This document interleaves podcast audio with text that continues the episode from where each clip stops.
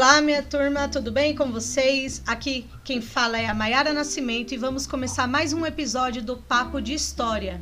E hoje, em especial, tenho dois convidados maravilhosos, amigos que amo demais e que hoje pode deixar uma aula de história melhor ainda, que é os meus amigos queridos Ed Queiroz e o Éder Soares, é isso mesmo. Gente, antes da gente começar, eu quero falar um pouquinho sobre esses dois ícones que hoje aceitaram o meu convite. Começando então aqui à minha frente, que está acima, é o Éder. O Éder é um companheiro, aí Éder Soares, um companheiro muito, muito, de muito tempo. É... Formado aí em filosofia e teologia e o Ed Queiroz, ele é meu companheiro também aí de um pouco menos tempo, né? Uns seis, cinco anos por aí. Também já está um tempinho de amizade, em que também é formado em teologia. A diferença é que um foi formado aí pela católica e o outro pelo lado protestante. Deu para entender o porquê eu quis chamar os dois? Pois é, minha turma. Gente, hoje nós vamos falar sobre as reformas religiosas. É isso mesmo. E de acordo com a reforma religiosa que poderemos falar aí do luteranismo, calvinismo, anglicanismo, a contrarreforma, nós veremos aí de acordo com visões diferentes. Tudo bem? Para começar então um pouquinho aí, Éder. Tudo bem, Éder? Olá, Mayara. Olá, Edi. Tudo bem, graças a Deus. É um prazer estar aqui essa noite com você e nesse diálogo que eu tenho certeza que será bastante frutuoso. Ótimo. No nosso bate-papo, não tenho dúvida disso. Tá certo. Ô, ô Éder, você é formado em filosofia e teologia, certo? Mestre em educação. É, por qual universidade? É, é, eu fiz filosofia no Centro Acadêmico Assunção, não é? é? E fiz teologia na Pontifícia Universidade Católica, PUC, não é? Ali do Ipiranga. Também, também a, a de filosofia foi ali, né? Na Unify. E fiz a, o mestrado em em Educação e Gestão, não é? é na 9 de julho, na Universidade 9 de julho, né? É, sou professor da rede, da rede pública estadual e, e, e também leciono é, numa universidade privada, né? É, então, agradeço o convite. Sou professor de filosofia na rede estadual, trabalho com curso de pedagogia no ensino superior, mas também na, na, no que tange a área filosófica, né? teoria do currículo, teoria do conhecimento, enfim, é, filosofia da educação. E, e estou aqui, bastante alegre com esse convite. Muito obrigada. E também aqui o nosso convidado Ed Queiroz. É... Ed, tudo bem com você? Me diga, você também, tudo qual ótimo, universidade? Tudo ótimo, tudo ótimo. Um prazer imenso receber esse convite. Eu quero compartilhar assim com bastante alegria e satisfação aquilo que está no meu coração, porque a minha história é uma história muito atípica, muito atípica. Embora eu seja formado em teologia, embora eu seja formado em engenharia elétrica, a, a, eu não estou lecionando, nem estou na função acadêmica agora. O meu papel é simplesmente me envolver em causas sociais, militância especificamente da esquerda, em comunidades carentes, ocupações, e eu tenho um papel e uma missão de usar tudo que eu aprendi até na escola da vida, que foi muito mais importante do que nas cadeiras de uma universidade ou de qualquer é, situação acadêmica. A escola da vida me ensinou é, que a minha família cristã ela é muito maior do que aquela que eu aprendi dentro do sistema religioso. Eu tenho a satisfação de hoje é, cumprimentar meus irmãos da Umbanda do Candomblé, meus irmãos imensos ateus, irmãos de militância que trabalham, que militam que lutam por uma sociedade mais justa, meus irmãos agnósticos, meus irmãos budistas, kardecistas, eu descobri fora do sistema religioso que a minha família cristã é muito maior, muito maior do que a que me apresentaram dentro do sistema religioso. E eu, claro, claro, muitas pessoas, como você mesmo falou, ainda me veem como pastor, e, e por um lado isso um tempo me incomodou, mas eu, eu fui, ao passar do tempo, é, me acostumando com isso, que é sinal de que eu fiz o que tinha que ser feito. Se as pessoas me procuram, e mesmo depois que eu abandonei as portas, as paredes do sistema religioso, significa que alguma contribuição certa eu dei. Então, o meu papel mais forte hoje é levar o Deus, o Cristo, que melhora a qualidade de vida da sociedade.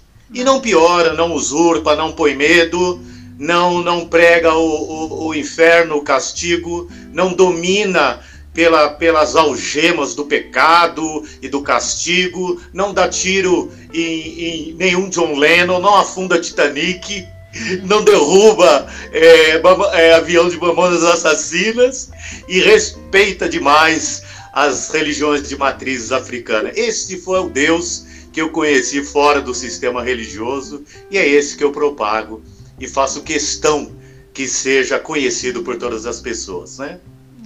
E hoje, falando da reforma protestante, vamos começar lá atrás. Vamos começar lá atrás, né? Maravilha. O Éder, quer falar alguma coisa? Não, perfeito. Me parece que a introdução do nosso irmão aqui já mostra exatamente a razão pelo qual ele foi convidado, né? Para esse seu bate-papo tão aberto e tão interessante, sem, sem qualquer demagogia, porque é justamente isso que a gente precisa hoje. A gente precisa de educadores, a gente precisa de líderes religiosos, a gente precisa de pais, mães de família, a gente precisa de pessoas onde quer que uma mente assim, uma mente aberta, progressista, acolhedora, não é? Uma, e dentro do âmbito religioso, já que nós é, é, também por isso, é, no âmbito religioso, né, de, a gente precisa de pessoas que, que sigam mais ali Mateus 11, né, onde o mestre Cristo diz, é, é, imitai-vos a mim, que sou manso e humilde de coração, e o meu jugo é leve e o meu fardo é suave, né? Dizer, a religião ou religiosos que colocam fardo mais pesado do que uma pessoa possa suportar, ou um jugo mais forte do que ela possa não é, carregar, é, de fato está seguindo qualquer pessoa, menos o líder Cristo, né? Então, você sim nessa sua introdução já mostra isso. Eu também, muito humildemente, a Mayara me conhece também, sabe da minha caminhada. É, é, é esse diálogo aberto, franco, esclarecido, respeitoso, né, que a gente tem e precisa ter entre todos religiosos e não religiosos, e entre todas as áreas que, de fato, caminhando juntas, aumentam o conhecimento e, ao mesmo tempo, lutam e valorizam pelos direitos, né? É, também sou de esquerda, milito nessa, nessa luta, sou, sou é, grevista, vou para as ruas, participo de manifestações, obviamente é, com responsabilidade social, né? Mas, mas também não me deixo calar. Não. Vivo esse momento triste da nossa história, da democracia, como todos nós estamos vivendo, mas de qualquer maneira também não me calo, não, e nem me deixo calar pelos conservadores aí, não é? Que se dizem cristãos ou cristãs ou de qualquer outra denominação, mas que podem ser tudo, menos discípulo do Cristo, né? Um Cristo sem revolução é um Cristo que não foi enviado por Deus. Aí eles vão procurar esse ungido em outro lugar. Cristo, por excelência, foi e é um revolucionário. Muito lindo, olha. Bom, então vamos começar nesse nosso papo, né? É, antes de mais nada, gente, Lembrando vocês, o nosso papo de história hoje está sendo aí é, gravado através só de, não só do Spotify, mas também do YouTube. Então, quem quiser, é, quem estiver ouvindo pelo Spotify, poderá assistir, acompanhar também a imagem dos dois maravilhosos é, através aí do YouTube e vice-versa. Quem quiser depois é, ouvir como podcast, fiquem à vontade. Dá para ouvir no metrô, no ônibus, em qualquer lugar, né?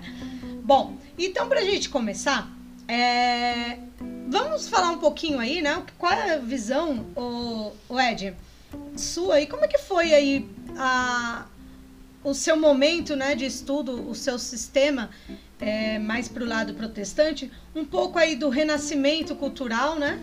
É, essa influência do renascimento cultural e aí em seguida levantando aí um pouco no estado, no estado moderno os precursores da reforma. É. Uma coisa é certa, uma coisa é certa.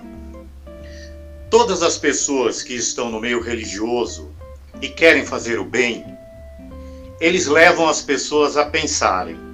Eles estimulam as pessoas a pensarem. E todos os manipuladores, eles estimulam as pessoas a terem medo. Essa é uma grande diferença de quem lidera o religioso, os religiosos.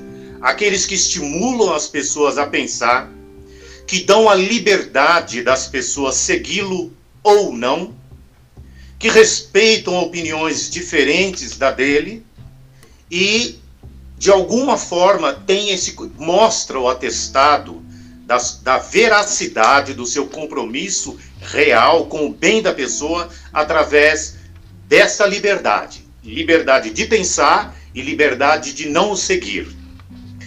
Cristo fez isso. Cristo foi esse líder. Cristo chegou para os discípulos e teve determinado momento que ele falou: Olha, todos estão me abandonando, vocês não querem ir também? Ele deu a liberdade. Cristo, ele foi o grandíssimo revolucionário. Grandíssimo. O primeiro, hoje ele seria um.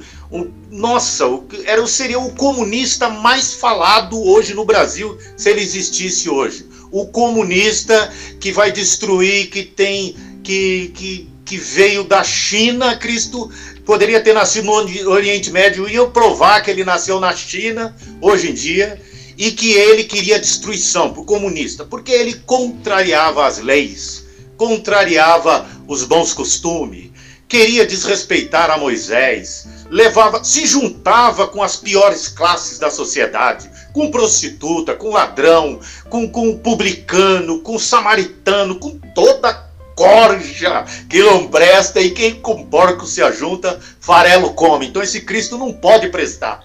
Essa tranqueira, esse, esse comunista não pode prestar. E depois ele vem com essa história aí, que, que é rei dos judeus, que tem que dar a César o que é de César, mas, mas Cristo deixava o povo pensar. E com um detalhe, deixavam a liberdade das pessoas seguir ou não só que Cristo tinha uma outra característica. Ele se curvava e se juntava à pior espécie, mas quando ele estava diante das elites sociais, ele punha o dedo na cara e falava: Vocês são a raça de cobra, vocês só têm beleza por fora. Ele não mostrava, então ele tinha uma extrema humildade para lidar com as classes mais baixas, mas tinha uma tremenda autoridade para lidar com os dominadores que usavam da religião para oprimir. E todas as pessoas que estão dentro do sistema religioso, de alguma forma, em algum momento, se elas forem levadas a pensar, em algum momento elas vão denunciar as manipulações, todas, todas as pessoas, as manipulações pelo sistema religioso. Sabe por quê, Mayara? Porque dificilmente alguém começa, as pessoas começam errado. Dificilmente. O problema é que as pessoas vão se distanciando das pessoas que sofrem. A distância da pessoa. Eu sempre falo, o que difere direita de esquerda não é capitalismo e socialismo. É a distância que cada um está dos que mais sofrem.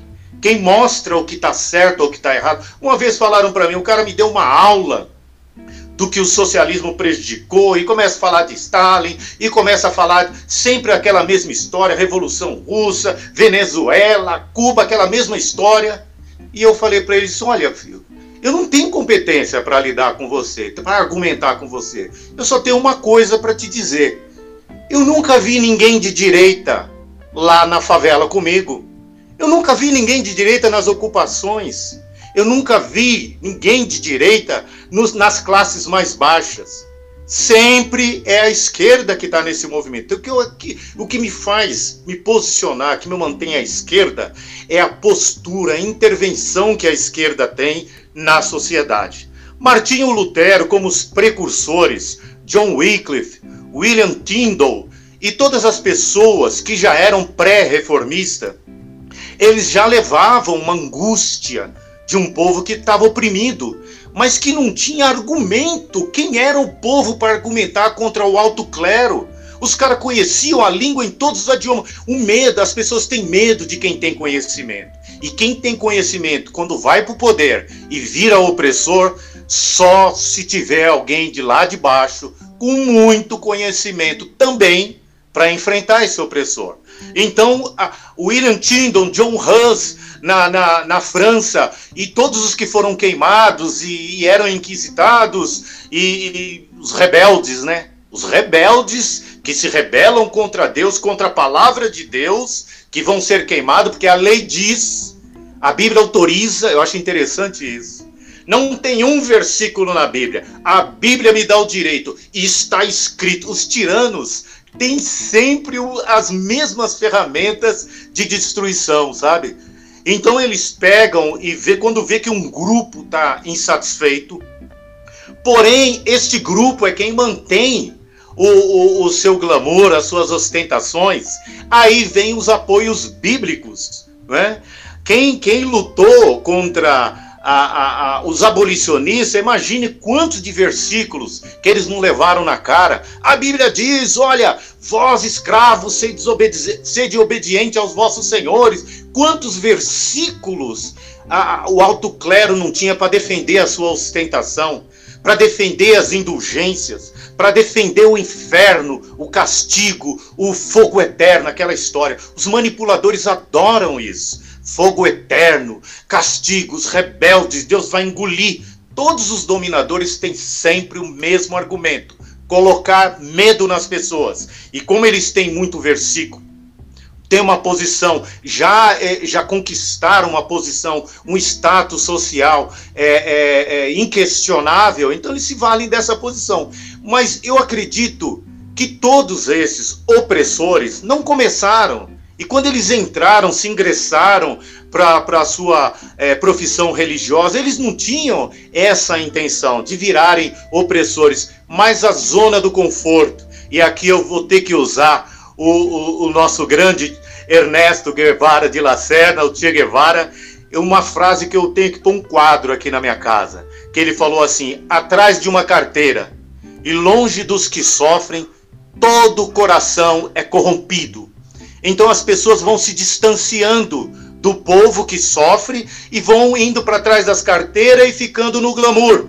E aí eu, o que não vai faltar é versículo bíblico para defender a, a, minha ostentação e o empobrecimento do outro. Porque o outro, de alguma forma, ele está errado, eu, de alguma forma, estou abençoado. Eu fiz alguma coisa para ser mais abençoado e estar no status que sou estou. E o outro fez cometeu algum pecado, fez alguma coisa, está pagando por alguma coisa, Deus está castigando, ou no mínimo Deus está espiando para que ele tenha uma coroa quando ele chegar do outro lado da vida, mas pelo menos ele não vai perder a sua salvação, não vai arder no lago que arde fogo e enxofre. Então é o medo e a incapacidade das pessoas de pensar. Mas, é, é, felizmente, Mayara, Dentro do sistema religioso também surgem aqueles que, mesmo estando no glamour, mesmo estando na zona do conforto, eles têm, eu não sei se é tanta é, é, idoneidade moral, ou se a sua insatisfação pessoal com tudo faz com que a sua consciência não fique em paz. Não fique em paz. E o dominicano lá, né, que colou as suas 95 teses, na realidade, se for analisar bem, ele foi corajoso? Claro que foi, sem dúvida. Tanta gente que foi morta, mas ele estava simplesmente idealizando o sonho de milhões de pessoas, de mil, milhares de sofredores. Ele foi um porta-voz. Ele simplesmente levou o, o, o clamor daquelas pessoas. Só que também aquele sistema que ele impôs, que hoje, vergonhosamente, ele que se opôs à, à cobrança de indulgências, às propriedades apenas do, do alto clero, tendo todas aquelas propriedades e para o povo nada. Ele que simplesmente é, é, poderia ter ficado na zona do conforto e falado: Eu faço parte, se eu estou aqui é porque Deus me abençoou e de alguma forma eu fiz jus à posição que eu estou. O doutor Martinho Lutero, doutor, não, mas eu estudei, eu me esforcei, eu fiz... ele tinha um monte de versículos e argumentos, mas a sua insatisfação não deixou ele em paz. E não era só dele, ele levou a insatisfação de, de, de, de milhares de pessoas. E os pré-reformistas se viram nele a concretização. Mais à frente, ele alavancou o capitalismo, que lamentavelmente voltou-se contra as suas, as suas ideias iniciais. E hoje nós temos a igreja evangélica justamente na posição exata a que o, o, o, o fundador se opôs. Hoje o comércio das coisas espirituais são comum. Hoje você paga, hoje tem o feijãozinho, hoje tem ameaça do dízimo, se você não dá o dízimo. Isso quase todas as igrejas evangélicas, quase todas. Se você não dá o dízimo, você é ladrão, você está roubando a Deus, vai vir uma praga, vai consumir, o dinheiro, o teu salário não vai ser suficiente, de alguma forma, vem e a igreja é um ambiente sugestivo de maior é, é, é sugestão. As pessoas que estão lá são sugestionáveis e dificilmente ela não joga uma, uma sugestão na cabeça de alguém para que essa pessoa não sofra os danos que essa liderança está falando, até por credibilidade que eles dão aos líderes, né? Eu vou dar um espacinho aqui para o meu amigo falar, senão eu vou embora e não paro mais. Vamos lá, meu querido Éder. Fale um pouco, meu querido. O microfone está desativado, Éder. Não, imagina, imagina, você vai falando e a gente vai acompanhando e viajando, né? Assistindo e vendo, né? Tamanha verdade no que você fala, porque você, você consegue é, vislumbrar tudo isso, né? Você vai falando e a gente vai viajando na história. Então... Mas é, é exatamente isso, né? é um ponto central da sua fala é, e que também responde à pergunta da Maiara é, é, é, justamente isso, né? O porquê da reforma, quais as intenções ou o que buscava se combater com essa reforma, né? É, e aí você traz aí a, a questão do medo. Então era se é, é, era era muito comum a ideia do medo para que o, o sujeito mais fácil dominado. E aí você traz isso como algo que não ficou há 500 anos, né? O ano, o ano passado, retrasado, melhor dizendo, nós celebrávamos aí o, o, os 500 anos da Reforma Protestante, né? Então, é algo que não ficou lá atrás. Eu penso que que Martinho Lutero, né, se tivesse hoje aqui caminhando conosco vendo o que virou tudo isso, seguramente ele ele, ele faria agora 190 teses, mas não mais 95, né? E não, é colocaria, e não colocaria só nas portas das igrejas da Alemanha, mas sim do mundo todo, inclusive aqui, né? É, foi mal compreendido, Quer dizer, o que ele buscou é, apresentar não foi bem compreendido por duas razões. Por, por aqueles que não queriam perder o conforto, como você bem disse, né? o seu status quo, ou seja, é, o seu estilo de vida já conquistado. Quer dizer, aquela síndrome de Gabriela, né? Sempre foi assim, eu nasci assim, cresci assim, vivi assim. Vou mudar por quê? Porque agora Martim surtou e agora eu vou mudar? Não.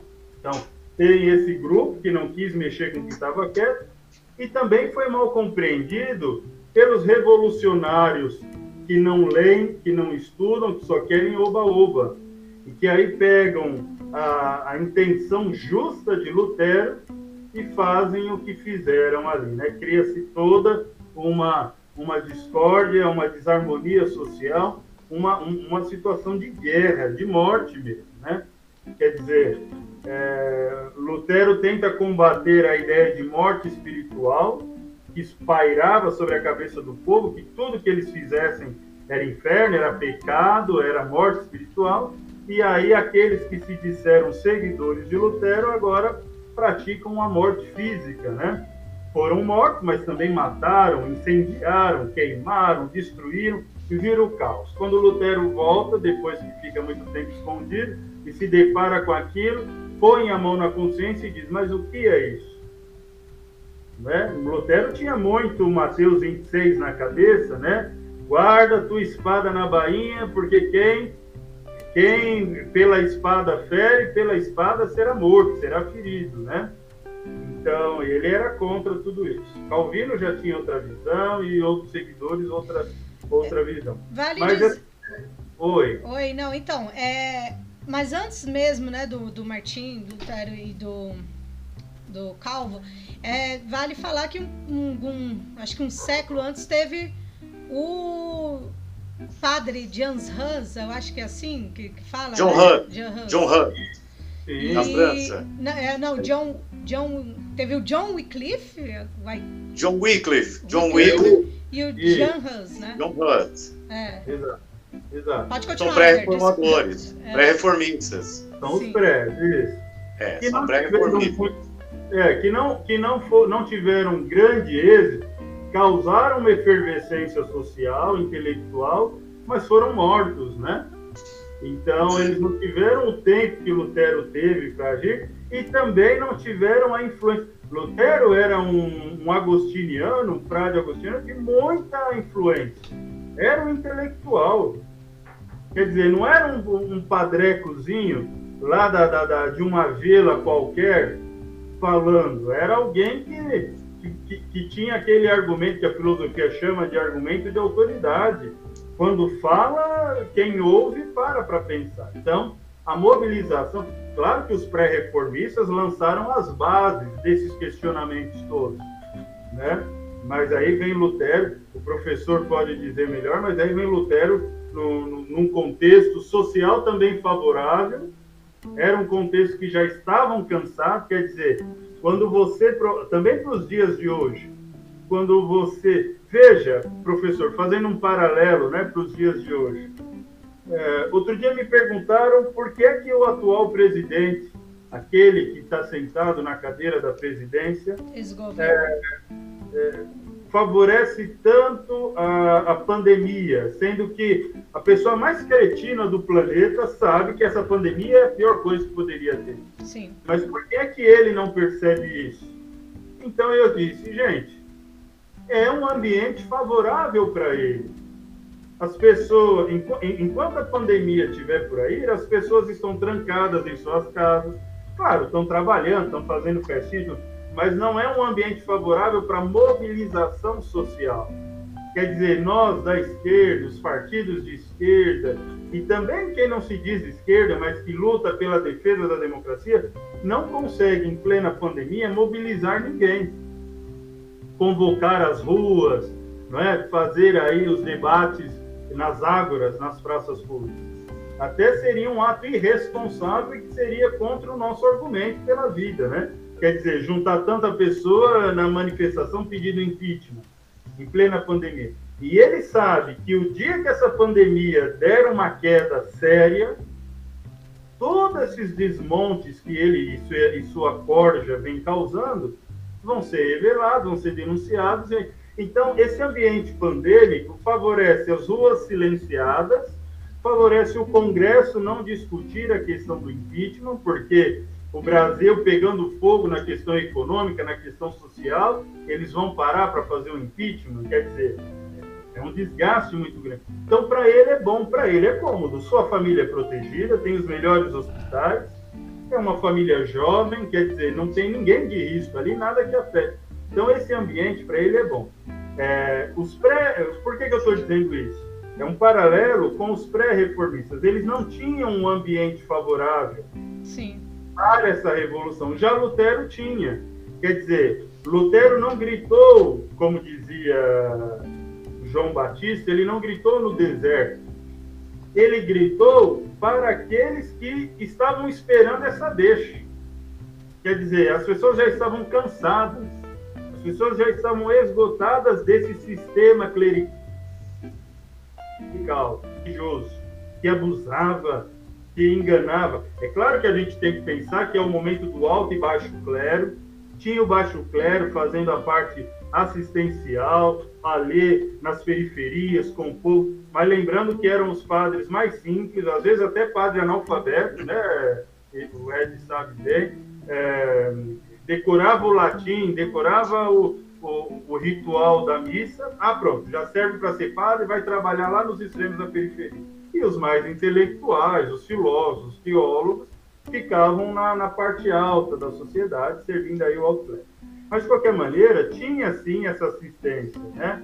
Os mais pobres eram assistidos, mas, ao mesmo tempo, tinham esse jugo e esse fardo pesado sobre os ombros. Então, Lutero tem um ambiente favorável. Ele percebe que, veja, não quero aqui dizer que Lutero foi oportunista. Pelo contrário, ele soube usar o, o momento para poder, então, trazer o conhecimento e, e forjar um ambiente para pensar. Né? A gente precisa lembrar que vários foram para a fogueira. Né? É, você tem Galileu, você tem uma série, Copérnico, né? Galileu não foi porque voltou atrás, e aí depois morre de depressão porque é, teve a sua dignidade aí jogada no lixo, porque um pensador que tem certeza da, da sua experiência científica e que volta atrás por medo e diz: não, não, não, tudo que eu falei está errado, não é? Então ele continua vivo, mas largado ao ostracismo. Diferente de Copérnico, que defendeu até o fim e foi morto, né? Então, é, Lutero tem um ambiente favorável para essa revolução. Eu, particularmente, como, como estudioso também, como um leitor, eu penso que os extremos, viu, professor? Os extremos, eles, eles, não, traem, eles não trazem sabedoria. É, aqui eu sou muito aristotélico, né? A sabedoria se encontra na justa medida. Aí vem dele o nem 8 e nem 80, né? Quer dizer, no mesmo tempo que teve Francisco de Assis, que reformou, é, teve em sonho a mensagem, Francisco, reforme minha igreja. E ele, e ele pensa que a igreja que era para ser reformada era a capelinha lá do alto do monte, caindo aos pedaços. Ele vai lá e reforma, pinta, põe cimento, e, e, e não era essa igreja, era a igreja de modo geral. Então ele fez ali uma reforma, ele fez uma, ele mostrou ao Papa o que é uma igreja voltada aos pobres, uma igreja com raiz no Evangelho, não é? é então é, é, um extremo, mas ele ficou na dele. Ele atraiu multidões. Até hoje é a ordem que mais cresce no planeta é a franciscana, mas mas ele não ele não fez descer goela abaixo ali, não é? É, a sua ideia. E você, então, ele ficou mais na dele, foi, foi reservado, fez o que tinha que fazer, o que sentia no coração, mas ficou na dele. E você tem Lutero, um outro extremista, né? Que diz, não, tem que com o dedo em riste sempre, tem que ser assim, não sei o que. Isso também não é bacana. A ideia é sempre buscar o diálogo, é, ir ali. Eu ainda sou muito disso. É, eu gosto muito de Luther King, gosto também de Malcolm X, são dois extremos distintos, né? Então, enquanto o X diz que não, com branco não tem diálogo, né? É, Porque é se ele, é, se ele, se ele não domina, não impõe o seu domínio, pelo menos ele faz uso fruto desse domínio, então ele não presta do mesmo jeito. Então esse é Malcolm X. E você tem Luther King no Paz e Amor, somos todos irmãos, Deus nos ama e não sei o quê, e morreu com uma bala, não é? Tanto quanto o Malcolm X. Então, assim, são extremos que eu acho que a gente tem hora que tem que ter braço forte, como Lutero teve, como Malcolm X teve, mas também tem hora que tem que ter um coração mais voltado né, à compreensão e, como dizia Sêneca, qualquer mudança ela será encontrada com paciência, silêncio e tempo. Então, eu acho que às vezes a gente também precisa ter esse meio termo aí, né? Radical quando precisa, mas também esperar um pouco, ouvir, não é? Pensando nos momentos atuais, nós já tivemos o nosso tempo de paciência, silêncio e tempo. Sim. Já esperamos muito. Agora é a hora do revolucionário. Re né? Revolução armada, né?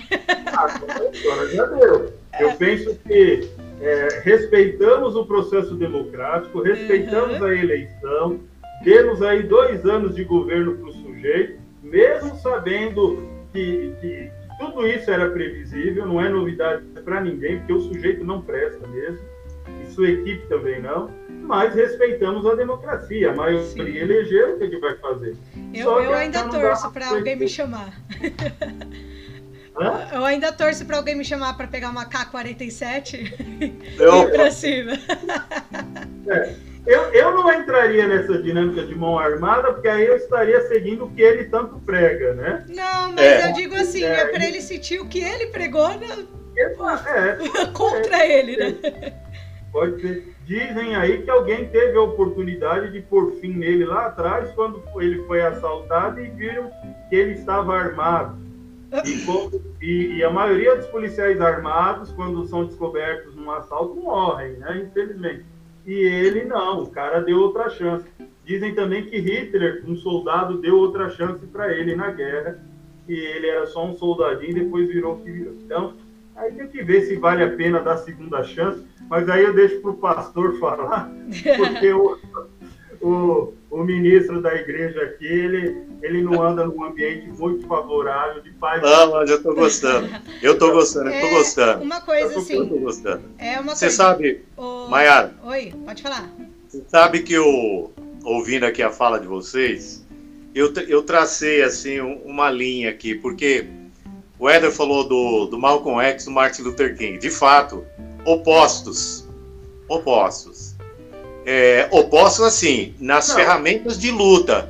Ah, nas ferramentas de luta. Porque Sim. ambos queriam, ambos estavam convergidos no é. desejo de busca da justiça social, mas ferramentas de lutas opostas. Como então, os dois, o que que alinhava os dois?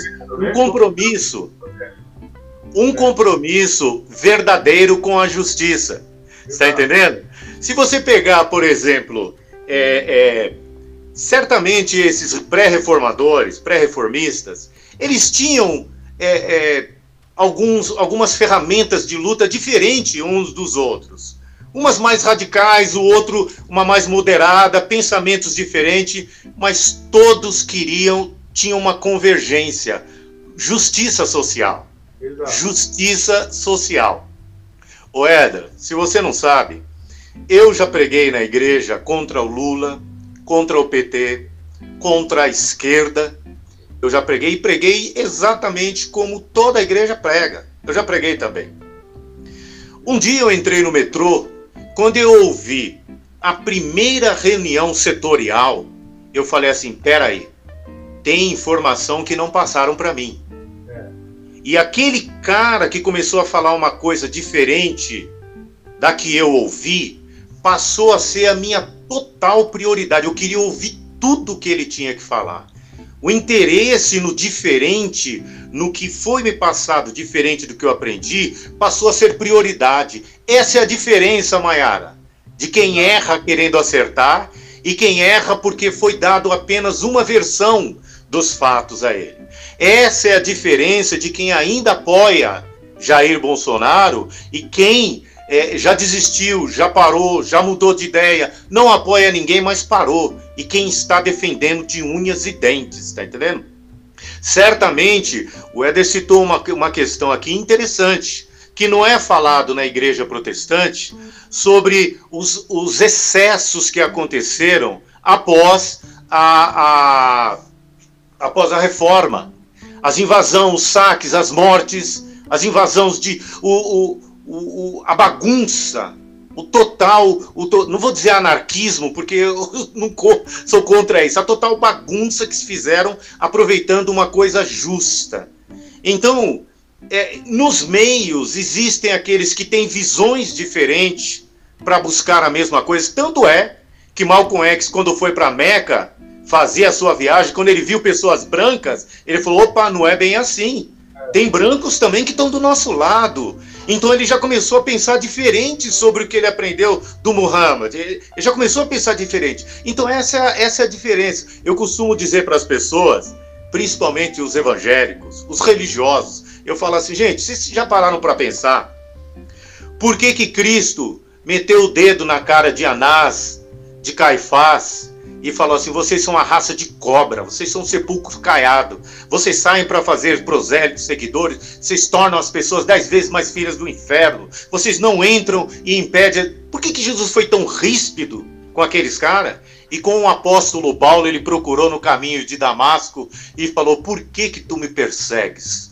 Duro para ti é lutar contra os aguilhões. Porque Cristo sabia quem perseguia ele achando que estava fazendo uma coisa certa e quem perseguia porque estava escondendo podridão dentro de si. Quem está na zona do conforto e usando versículo para oprimir pessoas. Quem são os abusadores do meio religioso e quem são os corações verdadeiros. Tanto Martin Luther King como Mar Malcolm X eram corações verdadeiros. Morreram os dois. Os dois foram assassinados. Porém, porém os ideais foram pelo menos. Você vê que um ano após 68, todas as ideias de, de Martin Luther King foi oficializado, coisas talvez com ele em vida deva, levaria décadas e iam ter versículos e versículos para lutar contra ele. No ano seguinte foi oficializado. Então tem alguns preços que são altos demais, mas tem diferenças entre os que lutam por uma reforma, os que lutam por uma mudança,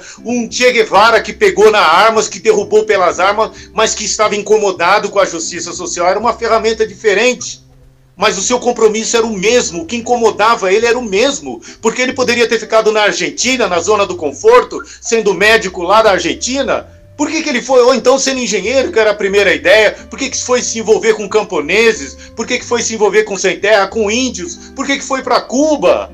Porque o coração da pessoa é verdadeiro, a intenção, o compromisso. Mart, é, é, Martinho Lutero se incomodava, ele não só se incomodava, com as, com as indulgências, com as cobranças, com os abusos, com as posses de terra, com as diferenças sociais, mas ele se incomodava com a história da lei do pecado e do castigo, porque aquela lá no coração dele, aquele negócio de que é, é, se você não fizer isso, isso, isso, não pagar tanto, tanto, tanto, aquela história do inferno, do inferno, não, não, não, não deixava ele em paz.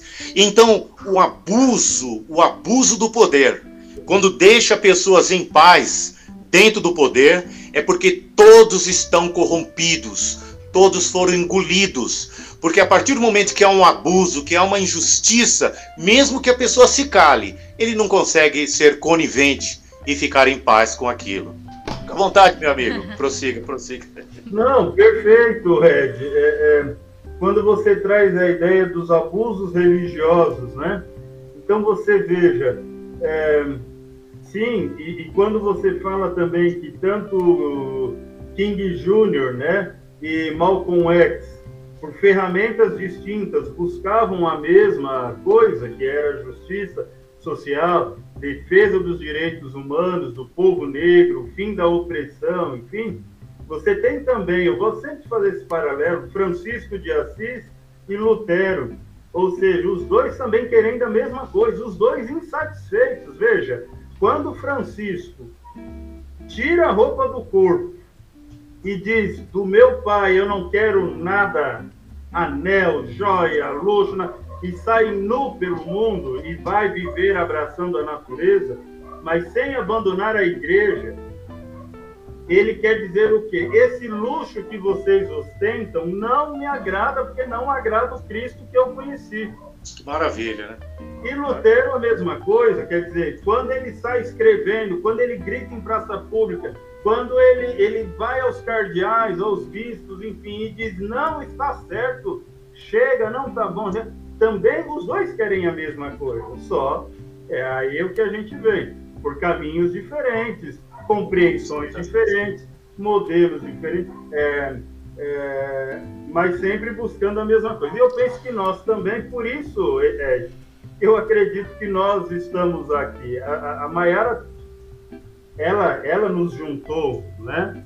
A vida nos, nos aproximou aqui por meio dela. Ela foi o, o, o nosso caminho comum. Então, quer dizer, ela conhecendo você e sua trajetória e conhecendo a mim, ela disse: os dois querem a mesma coisa, os dois conhecem o mesmo Cristo, os dois querem a mesma igualdade e justiça sociais, mas um está caminhando pelas estradas do protestantismo e o outro do catolicismo, mas o Cristo é o mesmo, os ideais também, mas só que nesse nosso caso eu não vejo ferramentas e instrumentos diferentes. Né? Quer dizer, nós estamos aí. É, simplesmente é, é, é a, a, igreja que nós nascemos tem denominações diferentes. Né? Eu, eu nasci dentro dessa igreja. Aqui, já que é uma fala para os estudantes, eu gosto sempre de frisar, porque alguém pode se perguntar, mas se reconhecem tantas falhas nas instituições religiosas, por que é que ainda se denominam pessoas religiosas? Né? É, porque também é muito comum entre os adolescentes o agnosticismo ou o ateísmo, mas nada convicto, mas sim até muitas vezes por modismo. Também modismo religioso, a gente tem aí gente que diz que é da religião tal, da religião tal, só porque a maioria se diz, e aí depois enjoa e não é nada, como também agnosticismo ou ateísmo, né? Quer dizer, é bonito, no meio artístico isso é muito comum, é bonito dizer, né? Ah, eu não sou nada, ao mesmo tempo sou tudo, ou eu acredito num Deus, mas se ele existe, ele não faz nada por nós, é vida que segue ele lá em cima, ou então Deus é a invenção de uma cabeça que quis dominar o povo e aí inventa um Deus, e tudo que quer fazer contra o povo fala que é Deus que está mandando o povo. Quer dizer, é, são coisas que ainda não foram muito compreendidas. Mas pode surgir a pergunta: por que, é que esses dois, que conhecem, que falam, etc., dentro das limitações deles, mas por que, é que ainda são religiosos? Né? Porque você não, não exerce o pastoreio, é, talvez num púlpito de igreja, mas o seu, a sua vocação de pastorear vidas para o bem comum é nata. Está em você, a gente vê, a gente ouve. Eu não fiquei padre, não fui, não, não fui ordenado, é, pedi uma pausa, cansei e não retornei. É, mas continuo na igreja, sou ministro da palavra. Agora mesmo, é, hoje mesmo, hoje cedo, é, já tivemos né, uma reunião para tratar de certas coisas agora para esse ano quer dizer, continua isso, catequista de adultos, é, celebro também, na ausência do pároco, enfim. Mas por que, que esses ainda continuam na igreja? Porque o nosso olhar, eu, eu acho que respondo por você também, meu amigo, mas se não, você, você contribua e eu quero também ouvi-lo. Mas o nosso olhar não está, assim como de Lutero não esteve, e assim como de Francisco de Assis não esteve, o nosso olhar não está no material, no humano, nas limitações e falhas humanas. O nosso olhar está no exemplo de vida que o Mestre Jesus deixou e nos inspira. Então, quer dizer, é, eu não preciso sair da, daquela instituição para ajudá-la a ser transformada. Eu penso que dentro dela eu consigo isso também. É, na educação, eu sou grevista estou, e alguns colegas já me disseram, como que você tem um cargo de gestão na educação? Sendo que quem cargo de gestão é, tem que estar alinhado ao governo? Não necessariamente. Dentro da educação eu posso fazer a revolução que eu espero que aconteça. Talvez seja mais fácil do que fora, sem acesso a nada nem ninguém. E aí as pessoas ouvindo poderão dizer: opa, esse fala porque ele está lá dentro, ele conhece. Né? Então, é, é, é, nesse sentido que a gente luta e que a gente busca, mesmo dentro das religiões, não somos cegos, não somos fundamentalistas, não somos fanáticos, não somos excludentes, não queremos ouvir do Cristo Mestre aquilo que Anás, Caifás e todos os, os chefes do templo, e sacerdotes, e escribas, e fariseus, e líderes do judaísmo antigo ouviram, né? Quer dizer, vocês correm o risco de falar do céu, mostrar o céu, mas não entrarem no céu. Não é? Então, é, porque não tinha ali um estilo de vida condizente. Os abusos religiosos aconteceram depois de Lutero, quer dizer, é, aquele que não queria de fato a reforma da igreja, mas queria ter os lucros que começaram a usar das falas de Lutero e fundaram as suas igrejas com os mesmos desmandes e abusos. Quer dizer, onde está a reforma aí, né? Não era isso que Lutero queria. Francisco de Assis, a mesma coisa, fundou a ordem ligada aos mais pobres, mas a ordem franciscana hoje é uma das mais ricas da igreja, porque está no mundo inteiro e é a que mais cresce. Tem conventos, tem escolas, tem hospitais. Será que Francisco.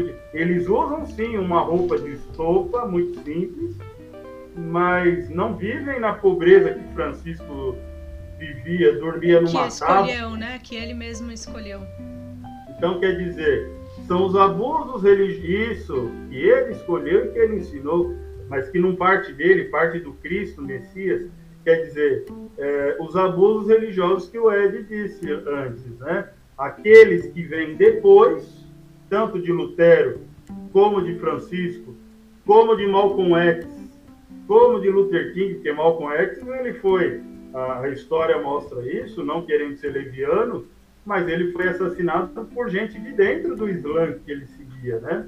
Porque ele começou a aparecer mais e a ficar mais conhecido que o grande pai do Islã, e ali os invejosos falaram: olha, daqui a pouco ele está fundando um novo Islã, um Islã negro, aqui, e você vai perder seus seguidores. Então, um fanático também, muito seguramente. Isso ainda não está provado no papel, mas quem convivia com ele relata isso ainda hoje. Né? E, e Luther King é a mesma coisa. Então, assim, os que vêm depois é que são os problemas. Né? É, eu, eu queria dar um, uma pincelada aí, né? É, antes de Martinho Lutero ele entrar na, né, tornar monge, foi pela ordem do Santo Agostinho, como o Éder comentou. É, é. A ideia do pai dele era seguir carreira jurídica, certo? Era um camponês que queria que ele seguisse carreira jurídica e querendo ou não ele, hum, mesmo dentro, né, sendo monge, ele quis fazer uma justiça da forma, né?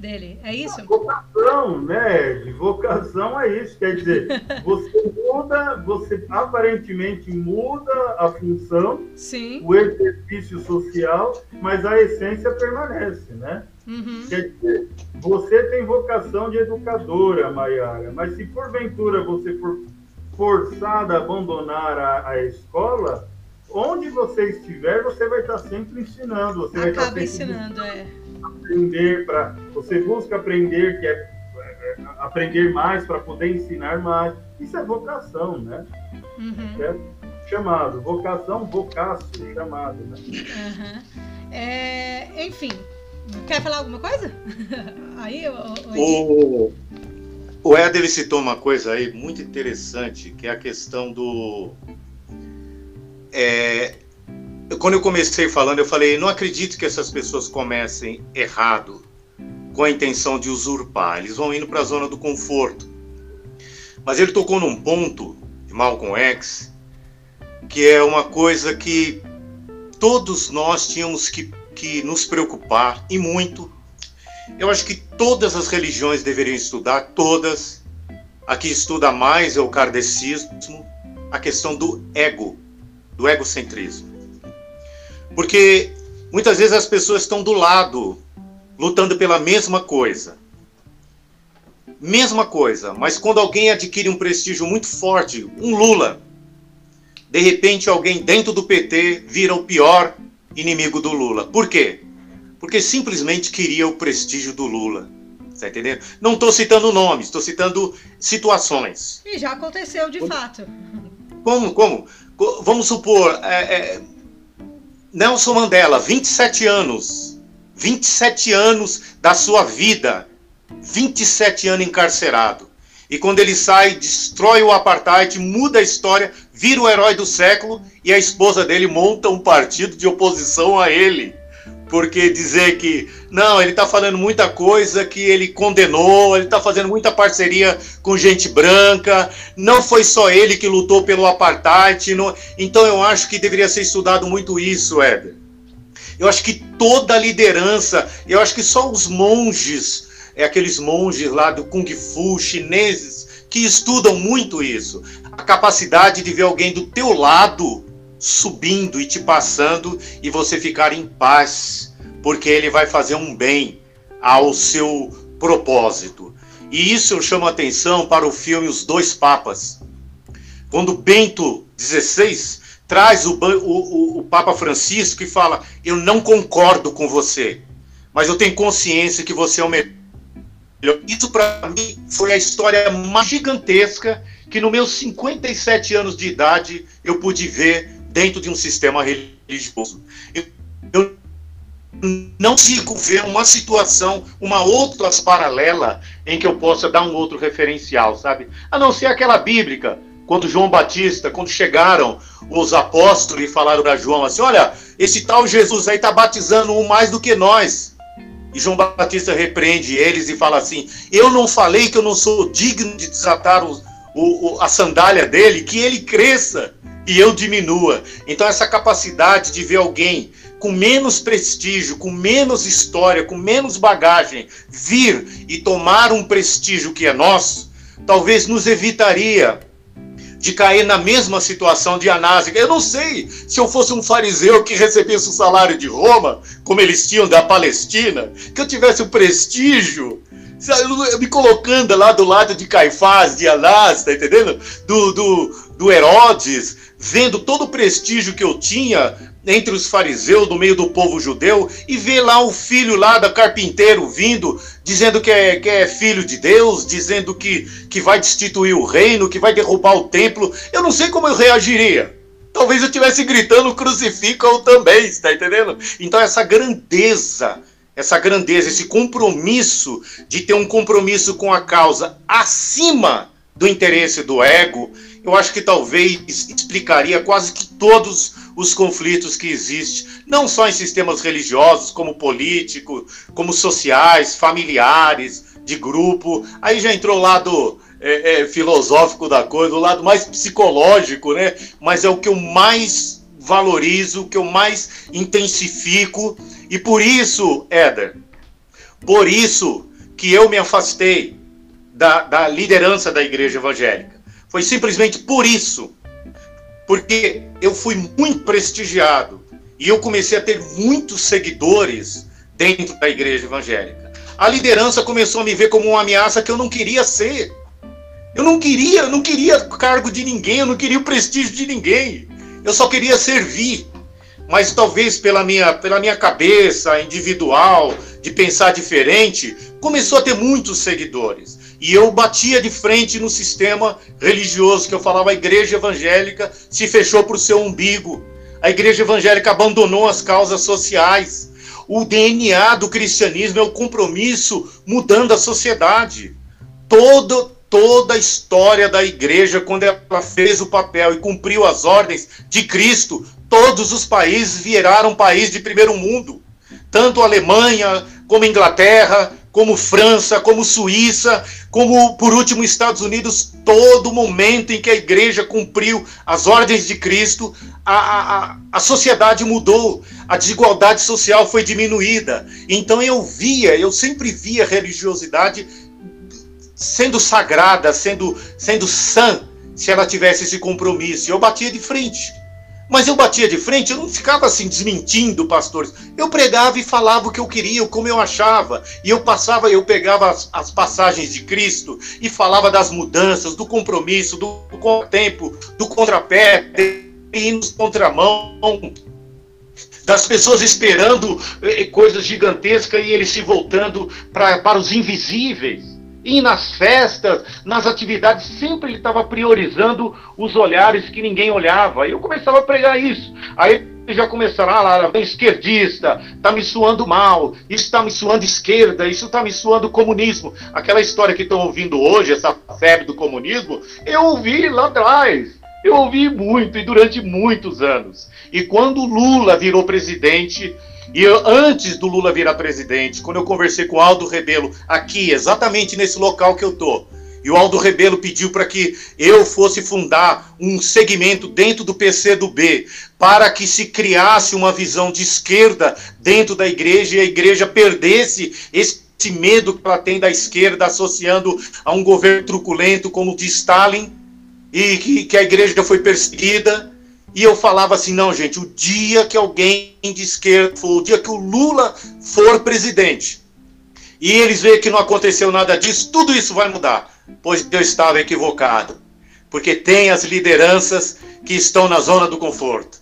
Eu descobri que tem aqueles minoria, extrema minoria que está na zona do conforto e vai continuar usando o medo, a ameaça, criando um inimigo que não existe para a sustentação do poder. E aí, Éder, foi onde começou a vir a divisão das águas. A divisão das águas foi aí. Eu vi que tinha aqueles que não estavam equivocados, não porque eu não vi, eu vi, nunca vi a igreja dando tanto dízimo, tanta oferta, tanta gente trabalhando, tanta gente fazendo nível superior, tanta gente comprando casa, tanta gente comprando carro, eu nunca vi nenhum pastor falar, nós equivocamos, nós ensinamos coisa errada. Só que eu tinha um compromisso, eu tinha que falar isso, mas não tinha que falar no púlpito, mas eu tinha que falar nos trabalhos sociais. E aí parecia que eu era uma evolução. Eu volto no outro ponto que você falou, meu amigo. E as pessoas, muita gente fala assim para mim: por que, que você não assume a tua posição de ateu? A gente tá vendo que você é ateu. Você tá aí fazendo uma média com os evangélicos. Que seja! Que seja! Que o padre Júlio Lancelotti esteja fazendo uma média com os católicos, mas indo para onde Cristo mandou, juntando com os que Cristo pediu focalizando e focando quem Cristo pediu. Se vocês acham que eu estou fazendo uma média, não importa. O importa é que eu sinto. E outra, e outra, Éder, seria uma falta de amor você jogar na mão desses caras todas essas enorme maioria que busca uma igreja para se tornar uma pessoa melhor, mais humana, porque eu não acho que ninguém busque uma instituição religiosa, religiosa para ser um canalha, para ser um safado, um salafrário. Se ele está buscando uma igreja é porque ele quer ser uma pessoa melhor. E eu vou jogar todo esse povo, todo esse público na mão desses caras que estão levando as pessoas a fazer arminha, que estão falando que bandido bom é bandido morto, né? Que, né? que um discurso tão que, que tá tão é, é, conivente, tão convergente com todos os jornais, mas que leva as pessoas ao caminho oposto de Cristo, que falam que a esquerda está se juntando com prostituto, mas a mesma acusação que fizeram contra Cristo estão fazendo contra a esquerda. Que Cristo tá se, essa esquerda está se juntando com bandido, com prostituta, com as classes mais baixas, a mesma acusação que fizeram contra Cristo. Agora, como é que eu jogo um nicho, um grupo tão gigantesco desse na mão desses caras manipuladores seria uma falta de amor. Então, a, a grande resposta, eu me lembro até no Ariovaldo Ramos uma vez, que eu fui para uma reunião, e era reunião sobre aborto. E, e tinha as lideranças evangélicas pró-aborto, pró-aborto, não, pró que as mulheres tivessem o direito de exercer o domínio sobre o seu corpo, que era, a gente fala pró-aborto, fica muito pesado. A gente tem que mudar esse foco. Que as mulheres têm o direito de escolher o que é melhor para os seus corpos. E eu fui citar um caso lá, e eu citei um caso que aconteceu na igreja, de uma, uma, uma pessoa que foi violentada, e, e, eu me exaltei lá e falei: ah, pessoal, acho que a Bíblia, comecei a falar um monte de coisa da Bíblia que era contrário a todas as nossas, nossas bases morais. E o Ariovaldo Ramos falou assim: cuidado, meu irmão, cuidado. Não bata contra a Bíblia em hipótese nenhuma, que você vai jogar milhões de pessoas na mão dessa casta que está hoje aí na frente da igreja evangélica e que não presta, que fundou já uma bancada evangélica, que já está no caminho totalmente oposto contra Cristo, comprando as emissoras de TV e cada vez aumentando mais o número das pessoas que o seguem. Se você bater contra a Bíblia, é justamente o que eles querem. Você vai fazer com que eles cresçam mais e tenham mais influência sobre as pessoas de bem. E é uma grande uma grande resposta para as pessoas que perguntam por que, que a gente ainda mantém a mesma linha religiosa. Né? É isso, meu companheiro. Fica à vontade, meu amigo Éder. Perfeito, perfe... exatamente. Olha, é, eu penso que quem faz isso, Ed, quem faz uma. uma um... eles acham até que estão nos elogiando, né? Nos fazendo um bem, dizendo, meu, mas você com essa cabeça, não é? Com, com essa militância, como que ainda está na igreja? Na verdade, não é um elogio, não. Indiretamente é um insulto, porque dá a entender que a instituição religiosa não presta por excelência, e aí quem presta tem que sair dela, ficar só quem não presta. É, é justamente o contrário, quer dizer, é, a instituição religiosa, é claro que ela ganha esse teor de administrativo pelo lado humano, mas essencialmente é sonhada por Deus para que o bem, o bem pensado, não é? No coração, na mente, na alma, enfim, é, divinas, seja implementado na Terra. É claro também que quem não está ligado a nenhuma instituição religiosa também pode, e muitos fazem isso, fazem o bem, fazem a diferença, como a gente está dizendo aqui, e também muitos dentro da instituição fazem o que não deveriam, fazem, né, são, são maus exemplos. Mas é, é, ser do bem, lutar pelo certo e estar ligado ao cristianismo ou a qualquer outra denominação religiosa é essencialmente. Eu não conheço, e aí o professor Edi pode, Ed pode me ajudar, professora Maiara também, não conheço uma religião, uma doutrina religiosa que pregue a morte, que pregue contra a vida, por essência. Então você tem cristianismo, as de matriz africana, Umbanda, Quimbanda, Candomblé, é, o Batuque na região sul da América, é, você tem o shintoísmo, o budismo, você tem no, no ramo do espiritismo, kardecismo, você tem, enfim, todas pregam vida, bem-estar, uhum. paz, paz consigo, paz com os outros, um mundo melhor, um mundo justo, fraterno, solidário. Quer dizer, então, por que é que quem luta por isso tem que sair da instituição religiosa? Pelo contrário, quem tem que sair é quem prega o oposto. É, então, o, eu costumo dizer, né, que eu falo, não é a religião ruim, ruim são as pessoas que usam o nome da religião para prejudicar, né, o próximo, independente um de qual, né, de qual religião que seja. Todas as religiões sempre vai ter aquela pessoa que vai usar o nome da religião para prejudicar outro. Então, é, é, é, o que eu sempre digo, não é o problema a religião, o problema está em cada um de nós. E um detalhe importante, Mayara, é o seguinte: é, a gente fala, é muito comum a gente ouvir, até nos, nos estudos né, de escola, a gente fala assim: é, a igreja queimou as pessoas, cortou ao meio, cerrou, e a gente mostra aquelas imagens horrorosas. Só que a gente não para para pensar assim: quantas milhares de pessoas não pertenciam à igreja e não foram contra aquilo, não sofreram? Imagine os parentes daquelas pessoas que pertenciam ao sistema religioso e estava vendo seus parentes sendo mortos Sim. de formas torturantes, sabe? Então, é, sempre é uma minoria que exerce o mal. Só que essa minoria evidencia e leva o nome da instituição completa. Ela leva o nome da instituição. Quem é que descobriu um Ed dentro da Assembleia de Deus? Ninguém mas um Malafaia, imagina, o Marcos Feliciano, esses caras que são justamente os inescrupulosos, são os que ganham a popularidade e levam o nome. Nós temos o pastor Ariovaldo Ramos, Henrique Vieira, o Mike lá em, lá, lá em Curitiba, que enfrentou direto desde a prisão do Lula, esteve na vigília Lula livre, pastor Mike lá em todas as reuniões. Então, o, o, o Éder, que interessante que os Éders, que os Mikes, que os Ariovaldo Ramos não saiam da instituição. Você até falou, será que do lado de fora eu teria mais força? Em hipótese nenhuma. Você precisa estar lá dentro para influenciar, porque a instituição ela se corrompe pelas cabeças, mas ela, se limpa por baixo. São sempre os da minoria, são sempre aquelas vozes que começam sem a menor expressão, que começa a descontaminar esse sistema. Se você bater de fora, você só fortalece os erros e você dá mais força para essas pessoas. Por isso que Cristo não bateu contra o judaísmo.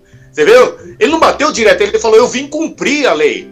Nenhum tio vai ser passado. Mas ouviste o que foi dito: Não matarás, eu porém vos digo. Então ele estava no meio e dando uma nova forma e demonstrando. Ele vinha denunciando a podridão do meio, mas estando no meio. Eu saí, saí e saí mesmo, e não me arrependo, porque eu comecei a fazer mais mal do que bem. As pessoas começaram a querer em mim uma divisão que eu não ia fazer. Queriam que eu abrisse uma igreja e falei: não vou fazer isso. Não tenho mais essa vocação, não tenho mais essa pretensão, mas eu posso fazer o que eu estou fazendo até hoje. Fora de um sistema, ter um compromisso 100% com a minha razão.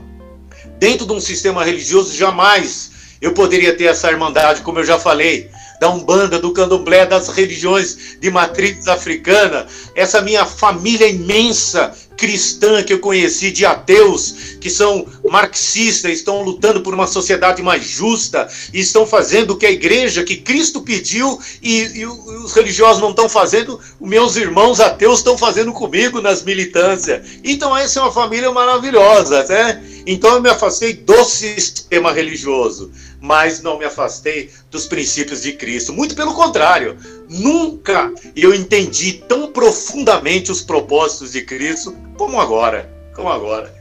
Fica à vontade. Perfeito, perfeito. Isso é testemunho de vida. E o senhor trouxe também um caro amigo, né? Amigo pessoal e de caminhada, inspiração, o Júlio Lancelotti, né? É, que, que é admirado não por ser o padre, mas justamente o ser humano ser que ele é. essência, exato. A humanidade perfeita. Tanto âmbito religioso, quer dizer, ele circula por todas as denominações religiosas e é respeitado por todas elas, quanto na questão dos direitos humanos, na defesa dos mais pobres e marginalizados. Eu tenho aqui, junto comigo, né, são três imagens simples, né? Eu já ia comentar sobre essas imagens. Eu, vocês conseguem visualizar. Paulo Freire, zumbi. Exato. Então são, são, foram coloridos por minha sobrinha de quatro aninhos, né? Olha que maravilha. A gente senta junto, eu trabalho com ela, brinco com ela e vou educando. É. É, são três personalidades nas minhas três áreas de atuações, né? É, que eu tenho como expoentes. Quer dizer, na luta pela, pelos direitos do povo preto, né? É, do qual eu faço parte, sou engajado a pastoral afro e tenho também minha militância, aliás, minha não, nossa militância, do qual eu só sou uma, uma um elo dessa grande corrente e, e desenvolvo esses trabalhos na escola, enfim, tenho uma elitiva de africanidade já há alguns anos. Tenho aqui Zumbi dos Palmares, tenho, é um expoente. É, muitos tentam desconstruir a sua história e dizer que ele tinha escravo e não sei o que, desconhecem. Mas também outro que tem a história é, que muitas vezes é assediada e ameaçada é Paulo Freire, na educação. Então, na militância pela luta do povo preto, eu tenho Zumbi, na educação tenho Paulo Freire, não é? um expoente da educação. Meu mestrado é em cima de Paulo Freire é, e justamente ele, ele é uma ameaça e é ofendido e achincalhado pelos estúpidos de hoje, né? E, e de sempre, que desconhecem a educação. E, mais acima, eu tenho Dom Helder Câmara, não é? O patrono dos direitos humanos, que também tão ameaçado e achincalhado, arcebispo de Recife e Olinda, né, em Pernambuco, e, e grande expoente na luta pelos direitos humanos, na, no período de, da ditadura, denunciou esse sistema ditatorial em todo o mundo, era Dom Helder e Dom Paulo Evaristo Arnes. Evaristo é, Arnes. Dom Paulo eu tive a graça de conhecê-lo, de, de, conversar e caminhar com ele. Dom Helder eu não tive essa graça, não pude conhecê-lo, né? Ele faleceu em 1999 e eu não pude conhecer. Mas, mas tem esse amor por ele, eu acho que, que se eu tivesse conhecido, então, então nessa dinâmica são esses três expoentes, né? Então, é, na militância pelo povo preto zumbi, na educação Paulo Freire e na vida religiosa Dom Helder Câmara. São três expoentes que, pelo diálogo e pela luta, fizeram revolução, sem abandonar não é, aquilo que acreditavam, sem se curvar ao sistema, mas é, colaborando e contribuindo para a mudança histórica, social, enfim, do nosso povo. Então, é, é, eu, eu, estou de acordo contigo, é, Ed, quando você disse tudo isso mesmo, e, e não podemos desistir, não podemos desanimar. A reforma que aconteceu lá atrás precisa ainda hoje acontecer no âmbito religioso, no âmbito histórico, no âmbito social, político, né? É, não fazemos apologia cega a ninguém, a nenhum político, a nada, mas sabemos que, quando nos perguntam por que é que você opta pela esquerda, e aí eu vejo tanta inclusão, tanto preconceito, é, tanta injustiça social, a pobreza que só cresce, a desigualdade social numa distância abismal, não é?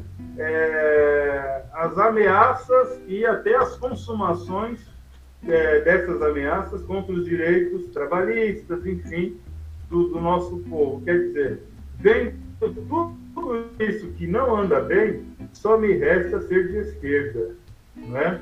Só me resta ser solidário com os irmãos e irmãs, com a, a causa dos excluídos, até porque também é o meu povo, é o nosso povo, fazemos parte disso. Perdemos agora um expoente dessa luta aqui na nossa região leste, o querido amigo, irmão Padre Ticão, não é? que tanto fez pela nossa região e, e pelo mais pobre, pelos excluídos, tanto no âmbito da moradia social, mais de 30 dias esse homem conseguiu, é, com a luta, é, dar ao povo. E ali tem gente católica e não católica. Aliás, Sim. desses 35 mil famílias, eu acho que a minoria é católica. Sim. Não é? A igreja onde ele pastoreou por mais de 40 anos, São Francisco de Assis, ali no Hermelino, era um polo de encontro de pessoas que lutam, não importa denominação, raça, gênero nem nada, não é? Trouxe universidades públicas para a nossa região. Que a USP Leste, né? A USP Leste foi. A USP Leste, a Unifesp, não é? Aqui na é, Mediaia também, né? Na... A, as ETEC. Da ETEC, é isso. A, a ETEC da Águia de Aia, o primeiro projeto era para ser um presídio. Uhum. Porque foi dito é que me dizia que é, precisava fazer mais um presídio onde? Foi na Zona Leste. E ele bateu de frente e disse: a nossa região não precisa de presídio, nossa região precisa de mais escolas e escolas profissionalizantes para que nossos jovens possam estudar e desenvolver para que os presídios diminuam, porque esses jovens que vocês não dão oportunidade, vocês forjam uma vida para que eles caiam nos presídios. Então essa era a luta dele, não é? é hospitais, a Maiara talvez não vá se lembrar, mas o Ed sim. Quando precisava, as pessoas aqui da região precisavam de médico, de hospital, ou iam para o centro da cidade, ou iam para Guarulhos, atravessava a ponte de Guarulhos ali. Sim. Né? E, e, e o Ticão lutou para que o Santa Marcelina do Itaim e o Hospital de Hermelino Matarazzo fossem implementados no nosso povo. Uhum. Quer dizer, um padre, um padre que não se limitou a só rezar missa se assim o fizesse, já estaria exercendo a sua vocação, mas ele foi para além. A exemplo de Dom Helder, que ele conheceu, a exemplo de Dom Paulo, a exemplo de Dom Angélico, ainda vivo, com a graça de Deus, quer dizer, Então, esses são os nossos expoentes na luta. A reforma continua, viu, Maiara, já que o tema é esse. Uhum. A reforma continua e precisa ser feita, é, sempre levando em consideração o que o Ed trouxe, tomar cuidado com os egos, vigiar tanto os dos outros quanto os nossos. Nossa. Aí, mas aí é uma situação para Freud, né? Nem ele É, é verdade. Bom, é, rapidamente aqui, é, por causa do tempo também, né? Que a gente vai esticando e, e esquece um pouco. Não, é que eu não queria só falar então um pouco do, do Lutero, né? Eu queria falar, perguntar aos dois, né? A questão do francês, né? Do, do, cal, do calvinismo, né? O João Calvino. É, o João Calvino ele era um, um humanista. Ele acaba se convertendo nas ideias defendidas pelo Lutero, certo? Sim. E, enfim, qual foi a proposta? Porque eu sei que o Calvino ele foi adiante, ele foi bem, né? Ele, ele pegou as ideias do, do Lutero e ele foi muito além, né? Qual, como que vocês têm essa visão, né? O, o Éder aí, depois o Ed ou vice-versa, tanto faz. É, sim. Cal... Ed, você quer começar, meu amigo? Fica à vontade. Não, pode falar, pode falar, Ed. Pode falar. É, então, Calvino, ele, ele Primeiro que ele tem essa, esse âmbito religioso, né? Depois, a sua ética, ela se espalha também para a vida social, é, política, é, modus vivendi, né? Modo de vida, enfim. Certo. Mas é, uma, uma, uma, uma ideia muito comum no pensamento calvinista é, é, no âmbito religioso, primeiro, que a gente não pode tirar isso, é que a salvação ela só se alcança é, por meio da fé.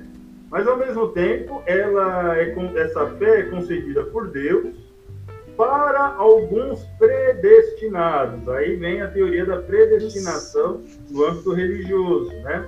E aí ele diz, por que isso? Porque o homem não presta por natureza, né?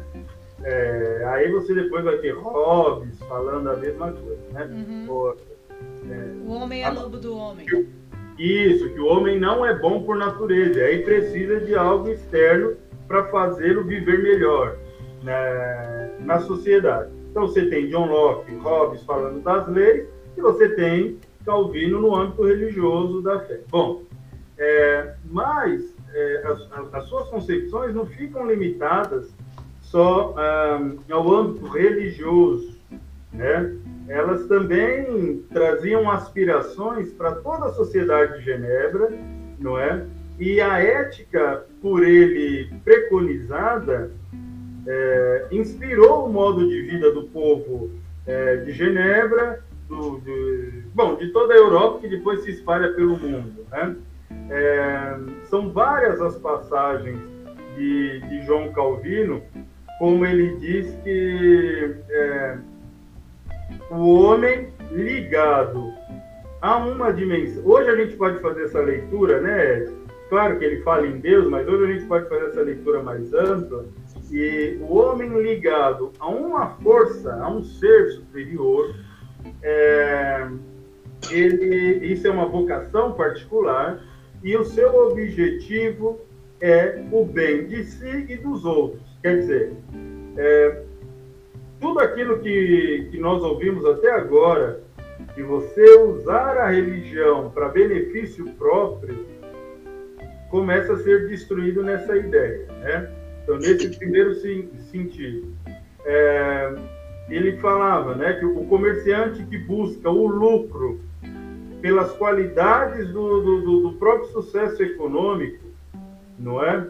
é ele ele tem uma um, ele, ele luta muito, ele trabalha muito, isso daí influencia o protestantismo no mundo. A ideia de trabalho, de conquista, e aí vem depois uma má interpretação, eu não sei se o Ed pode dizer que Calvino já tinha isso em vista, mas pode ser também uma má interpretação, a ideia da meritocracia, né? Que pelos seus esforços, etc., e aí você consegue é, o que você precisa. Isso, isso influencia é, também o, o, o capitalismo. Né? É, tem muitas ideias de Calvino que caem. Repito, não sei se Calvino estivesse aqui hoje e fizesse essa leitura, ele, ele se reconheceria nessa leitura, assim como Marx com, com os neomarxistas, né? Eu penso que se os neomarxistas estivessem fazendo uma grande assembleia e Marx chegasse de plantão, ele perguntaria de quem que eles estão falando, né? E alguém diria, de Marx, seu ignorante. E Marx dizia, de mim, eu não estou me reconhecendo nessas palavras. Talvez Calvino também passasse por isso. Bom, de qualquer maneira, é, Calvino ele, ele tem as suas ideias difundidas muito rápido, tá certo? Mais até do que as ideias luteranas, é, e ao mesmo tempo elas agradam aquela sociedade mais urbana, não tão rural como Lutero lidava, mas mais urbana que estava se formando. Né? Na França, é, os seguidores de Calvino, eles é, foram considerados como é, o, o huguenotes, não é? é? Depois na Inglaterra, é, pelo tipo de comportamento que eles tinham, sério, é, de austeridade, inclusive na sua, na sua vestimenta, não é? Pela dedicação ao trabalho, até uma dedicação é, que hoje a gente sabe que não tem que ser assim, não é? Mas nós estamos falando aí de 500 anos atrás. Então, é, é a ideia de que pelo trabalho a vida vai ser mais abençoada, hoje a gente sabe que não é assim. Muitas pessoas morrem com muita idade, trabalhando muito e não conseguem nada, não é? Porque a injustiça social é muito grande. Mas essa ideia calvinista faz com que os protestantes. Aí vem aquilo que o Ed falava lá no início, que onde os protestantes é, caminharam, os países se desenvolveram. Né? É essa ideia calvinista de que pelo trabalho e pelo êxito material nós estamos mostrando para a sociedade o quanto somos abençoados. Então, pelo trabalho, você ter uma grande casa, um grande carro, uma vida de luxo, etc., mostra. E isso, é, as religiões, as igrejas protestantes neopentecostais, não é? Se usam muito e, e, e, e, acabam te enganando, como já falamos aqui. Quer dizer, é a teologia da prosperidade, né? Em contrapartida, nesse mesmo período, você tinha ah, uma ideia de teologia de miséria material que era difundida pela Igreja Católica. Veja, enquanto Calvino pregava a ideia de prosperidade material, quanto mais você tem pelo trabalho, mais você mostra para o mundo que é abençoado por Deus, a Igreja Católica pregava nesse mesmo período o, a abnegação, o desapego ao material, e, e quanto mais pobre você for aqui, mais rico será. Mateus, né? Cinco bem-aventurados, né? Que aqui choram, porque lá no reino vão rir os pobres e humildes de coração, porque deles é o reino dos céus. Quer dizer, pregava isso para o povo, né? não significa que eles tinham esse de vida, a gente já viu aqui que era uma, uma, uma, uma incoerência. Né? Então, nesse sentido, você tem Calvino, inspirado sim pelo pensamento luterano, é, aliás, principalmente luterano não, porque a ideia de a, o termo luterano é o termo que se dá ao pensamento de Lutero já espalhado. Aqui a gente tem que falar o pensamento de Lutero, porque Calvino ele vai muito na raiz mas ele começa também a expandir segundo a sua própria compreensão. Eu penso que para a questão religiosa, aí o Ed pode, pode refutar, se for o caso, ou complementar, Lutero teve muito mais a contribuir do que Calvino com essa filosofia do trabalho, porque quando você põe na cabeça do povo que quanto mais você trabalha, mais chance de êxito material você tem, na verdade, nesse sistema capitalista selvagem, como diz a música lá, não é? é? Quanto mais você morre de trabalhar, quem lucra é sempre o patrão, né? Então, essa é a ideia de Calvino e a gente sabe que... É, na, realidade, eu vou, eu vou complementar alguma coisa aí. Eu achei muito interessante toda a exposição. É. Eu concordo assim, é até ruim, né? Diz que toda unanimidade é burra mas eu não tenho como te discordar em absol absolutamente nada do que você fala. Inclusive, eu queria apenas acrescentar: é, Martinho Lutero e João Calvino é mais ou menos aquilo que a gente estava falando de, de Martin Luther King e Malcolm X, sabe? Só que um quis, um quis dar a, a, a liberdade, um quis lutar pela libertação e o outro quis implantar um sistema de manutenção e qualidade de vida. Os dois estavam bem intencionados. Os dois queriam igualdade, os dois queriam justiça.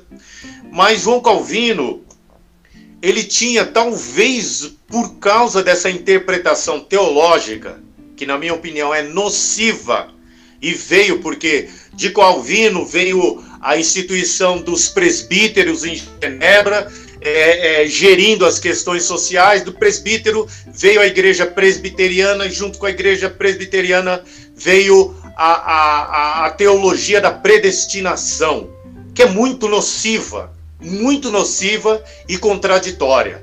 Se está predestinado os que vão ser certo, tem esse samba agora que eu acho a coisa mais linda, uma obra de arte. Mas quando eu ouço essa frase, é, é Deus que escolhe a estrela que tem que brilhar. É, é, linda a música, mas não é verdadeiro, gente. É contraditório. Se ao mesmo tempo eu estou falando da meritocracia, e eu estou dizendo que Deus quem predestinou, pois não, meu querido. Pois não.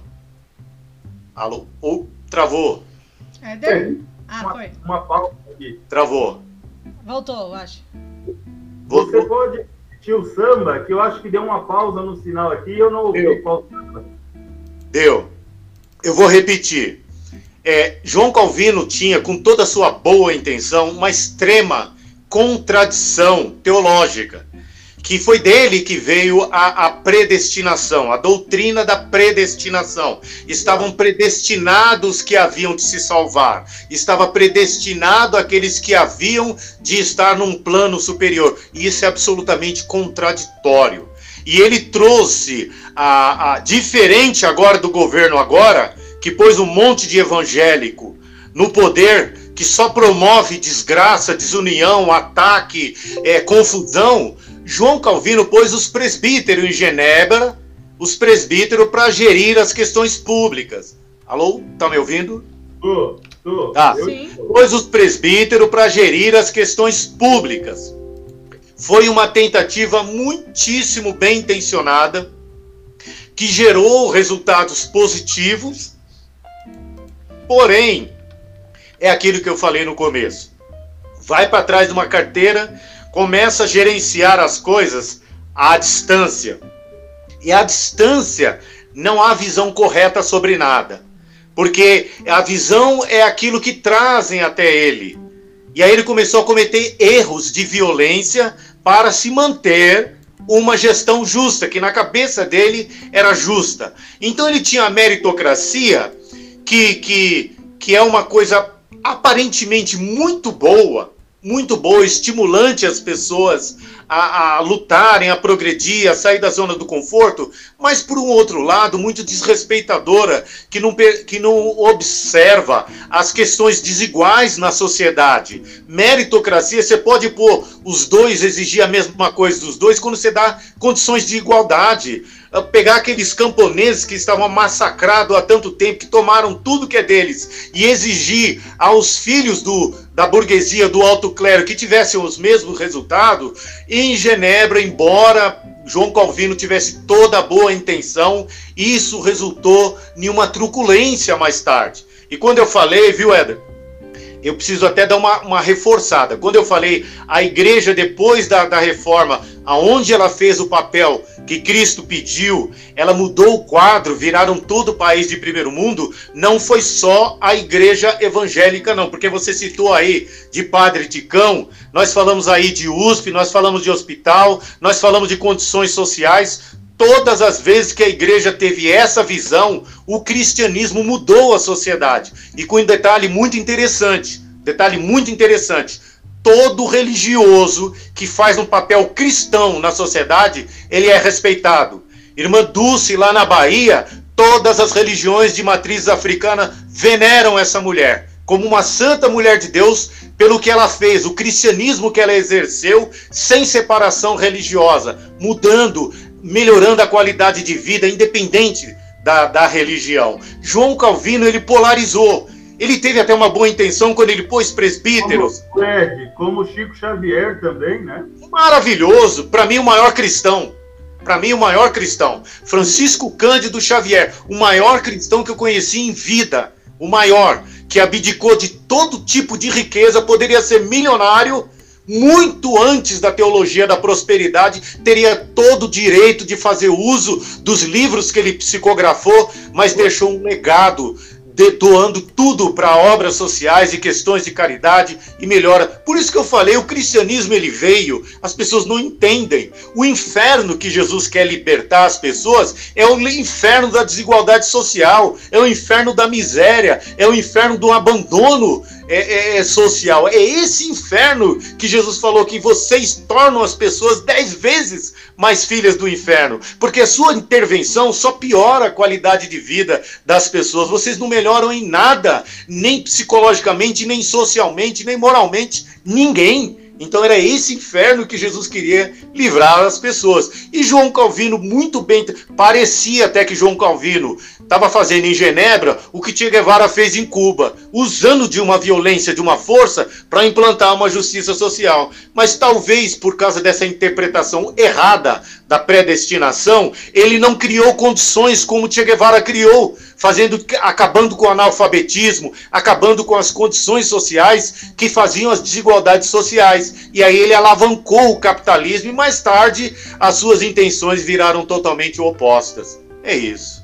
É, o, o, o, professor, e também agora, que é a nossa área de atuação, eu acho que é por isso também que, que a, a, a Maiara nos convidou, no âmbito teológico, é, as contribuições de Calvino, não é, é, elas contradisseram tudo que se tinha até o momento, inclusive também até as ideias luteranas. Por exemplo, quando ele fala que nessa teoria da predestinação, é... Contraria a liberdade pela, pela graça, salvação pela graça. Contrariava a base de Martinho Lutero. Salvação pela graça. E que só alguns escolhidos poderiam, não é, ter essa graça. É claro que ele deixa claro que a salvação é obra de Deus. Isso, isso todos concordamos na teologia, que não é mérito, que não se compra, não é? É, e, e, essa crítica ele faz porque se vem de indulgência, etc. Então ele faz essa crítica, ele deixa isso claro, bacana. Mas quando ele, quando ele diz que o homem e a mulher, o ser humano nasce com pecado, advindos de Adão e Eva, bacana essa doutrina na teologia, assim. O pecado é uma consequência, não é? É, é herdado pelos nossos pais antigos, Adão e Eva é por isso, aí, aí vem a justificativa da Igreja Católica de batizar crianças, porque se a gente nasce com pecado, é na infância que se purifica a alma para que ela seja conduzida a Deus o quanto antes. O protestantismo já tem uma outra visão do batizar-se adulto, com consciência, porque aí já se tem consciência do pecado, então aí sim se batiza. No catolicismo, não. Tem se nasce crisma, né? Pecado, Oi? no catolicismo depois tem um crisma, né? Que é para confirmar. É a confirmação, quer dizer, é, a ideia de que se a gente nasce com pecado original, quanto antes tem que ser ver livre dele, por isso se batiza criança. E aí na fase da, da consciência, 15 anos, a fase da, já é jovem ou adulto, então aí você confirma, porque quando o bebê é levado pelos pais e padrinhos alguma vez jovem, você confirma. Crisma significa confirmação. Então é quando você diz, não, eu quero, eu quero confirmar essa graça, esse batismo na minha vida. Quero continuar seguindo nessa igreja. Então aí você é crismado. É, isso o, o, protestantismo já faz quando adulto. Bom, mas isso é interpretação. O problema de Calvino não está nisso. O problema está quando ele diz que a salvação trazida por Cristo em sua morte na cruz, não é uma salvação dada, oferecida a toda a humanidade, só aos escolhidos. Quer dizer, então limita a graça, limita a salvação. Então, no âmbito teológico, é, Calvino ele, ele não contribui, pelo contrário, depois ele é refutado. Ele é refutado pelo cristianismo católico, ele é refutado pelo cristianismo batista, ele é refutado pelo cristianismo anglicano, ele é refutado pelo luteranismo, quer dizer, as igrejas tradicionais é, que são desse período, né, é, contemporâneas ou 200, 300 anos em seguida, refutam. É, os assembleianos também, não é isso, Ed? Isso. Os assembleianos também isso. acreditam que a salvação é para toda a humanidade e não Sim. para alguns, não é? Sim. É claro que é oferecida a todos, nem todos abraçam ela, né? Sim. Muitos dão as costas a ela, isso é fato. Mas que ela é dada a todos, desde que você se converta e creia no Evangelho, eu acho que, que Calvino, então, ele é destituído aí, até mesmo das denominações cristãs protestantes. Né? Então, no âmbito teológico, ele fica sozinho, né? Ele, eh, João Calvino, ele trouxe essa interpretação errônea e a igreja presbiteriana, durante muito tempo, ela defendeu essa doutrina. A igreja congregacional, que tinha uma influência muito forte da igreja presbiteriana, defendeu parcialmente. Era uma coisa. Eu convivi nas duas. Eu falo porque eu convivi lá dentro. A gente ficava confuso. A gente falava: peraí, é, é, é predestinado? É, é, é ou não é? Eram confusas as pregações. Depois unanimizou. Depois ficou unânime. Nenhuma igreja mais, exceto só existe uma denominação evangélica hoje tradicional, que é a Congregação Cristã do Brasil, que defende essa predestinação. Aliás, ela é até mais forte do que João Calvino, que ela diz que além dos escolhidos, são os predestinados e vão ir para a congregação cristã, para a denominação dela para ser salvo. E é mais, é mais particularizada ainda. Mas eu queria é, chamar a atenção para um detalhe. Eu falei que quando as pessoas querem dominar, elas usam o medo. O medo, o caos. O neopentecostalismo nasceu melhorando. Por isso que eu falo do ego, das pessoas se distanciarem. O neopentecostalismo, ele nasceu combatendo essas coisas radicais. Aquelas questões de roupa, de doutrinas de usos e costumes. Deu uma tremenda melhorada nas denominações evangélicas. Só que junto com o neopentecostalismo e o movimento em célula, veio essa herança dos Estados Unidos, que é a teologia da prosperidade, contrariando é, é, é, na Igreja Católica os princípios da, dessas questões humanistas. Humanistas. A teologia da, da prosperidade, eu, eu acredito que quem criou, criou também com uma boa intenção, deve ser, deve ser algum mega empresário. Não, não acredito que foi um safado que criou isso, um, um canalha, um oportunista.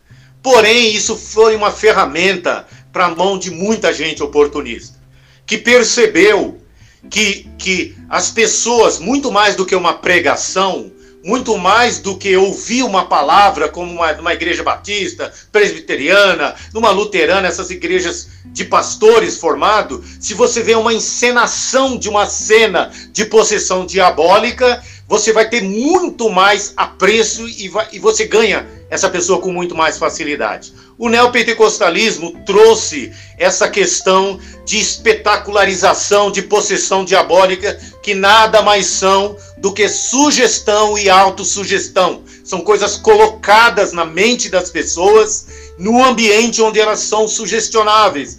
Pessoas que estão numa condição é, emocional espiritual muito fragilizada, muito triste socialmente e que precisam de qualquer fonte de autoestima e principalmente a terceirização da culpa. E quando de repente eles entram com essa figura do demônio, que, que que é aquele que está pondo a droga, que é aquele que está pondo fumo, que é aquele que está fazendo roubar, em parte ajuda as pessoas, alguns deixam isso acreditando, mas deu uma ferramenta muito poderosa na mão dos oportunistas, que é de se enriquecerem através disso. Então eles falam que se a pessoa não der o dízimo, não der a contribuição, não fazer suas ofertas, vem o devorador, vai ser lançado a praga, vem isso e vem aquilo. E aí vem outro tipo de medo, Já não é o medo do inferno. Eles nem falam em inferno, nem falam de vida eterna. Eles falam dessa vida. É prosperidade, mas você tem que dar, você tem que doar. E eles ainda criam uma situação. Primeiro tem uma espetacularização que eu fiz também, só que com uma diferença, viu, Éder? Tá aí novamente uma diferença. Eu fiz sessões de exorcismo por muito tempo. Não ficava um em pé na, na, na minhas filas de oração. O dia que uma moça pôs o dedo na minha cara e falou: Você me faz mal. Eu vim aqui ouvir falar de Deus, você só fala em diabo. Eu vou ficar voltando aqui. Nunca mais, nunca mais eu fiz aquilo. Eu fui estudar, eu fui estudar psicologia, eu fui fazer psicanálise, eu fui estudar sugestão, hipnose e vi que eu estava colocando coisas ruins, bem intencionado. Então qual é a diferença? Quem erra querendo acertar está livre para mudar. Essa é a grande frase.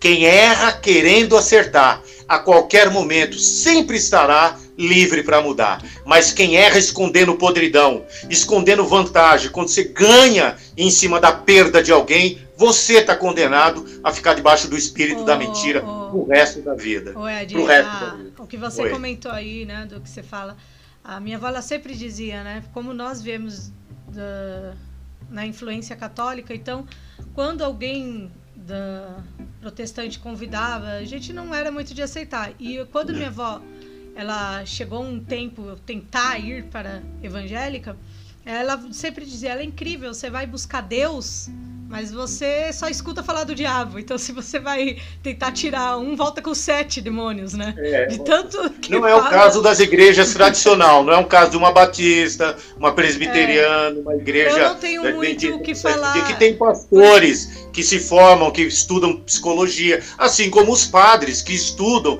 que têm uma formação para lidar tem uma instituição que, embora pode se corromper, mas que formam as pessoas para fazerem coisas certas. Hum. É diferente. É, Éder, quer falar? É, não. E sobre isso, dentro do catolicismo, essa corrupção é, de atuação, ela é pessoal, viu? Então, dentro do catolicismo tem também padres charlatões. Sim. E eu uso esse termo mesmo, é, mas o que, que ocorre? Não é a instituição já, que é diferente das neopentecostais. Aí, Exatamente. É.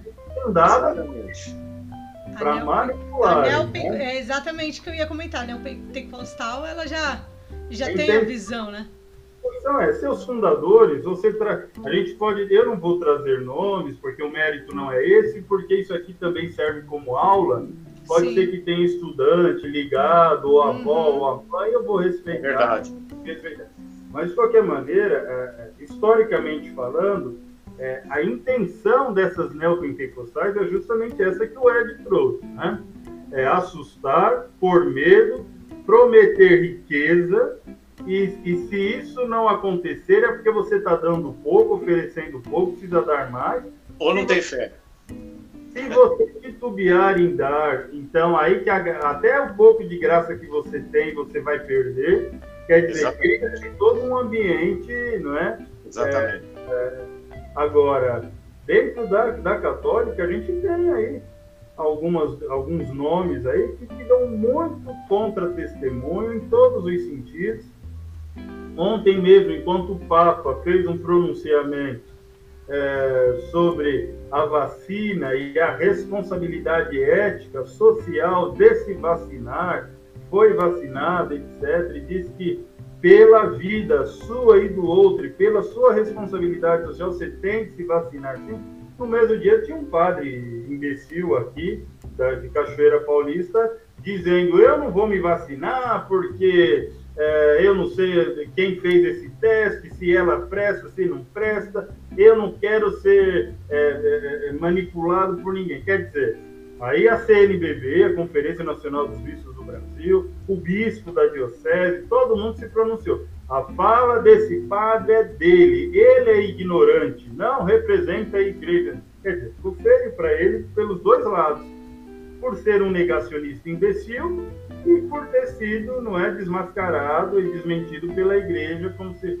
Então, é, tem gente cretina também, é claro que tem também dentro do catolicismo. Mas nesse sentido, é isso, né? Então, enquanto vem é, nas, nas décadas de 70, 60 e 70, a teologia da prosperidade surge também no, no, na América Latina e no Brasil de modo especial, a teologia da libertação, não é?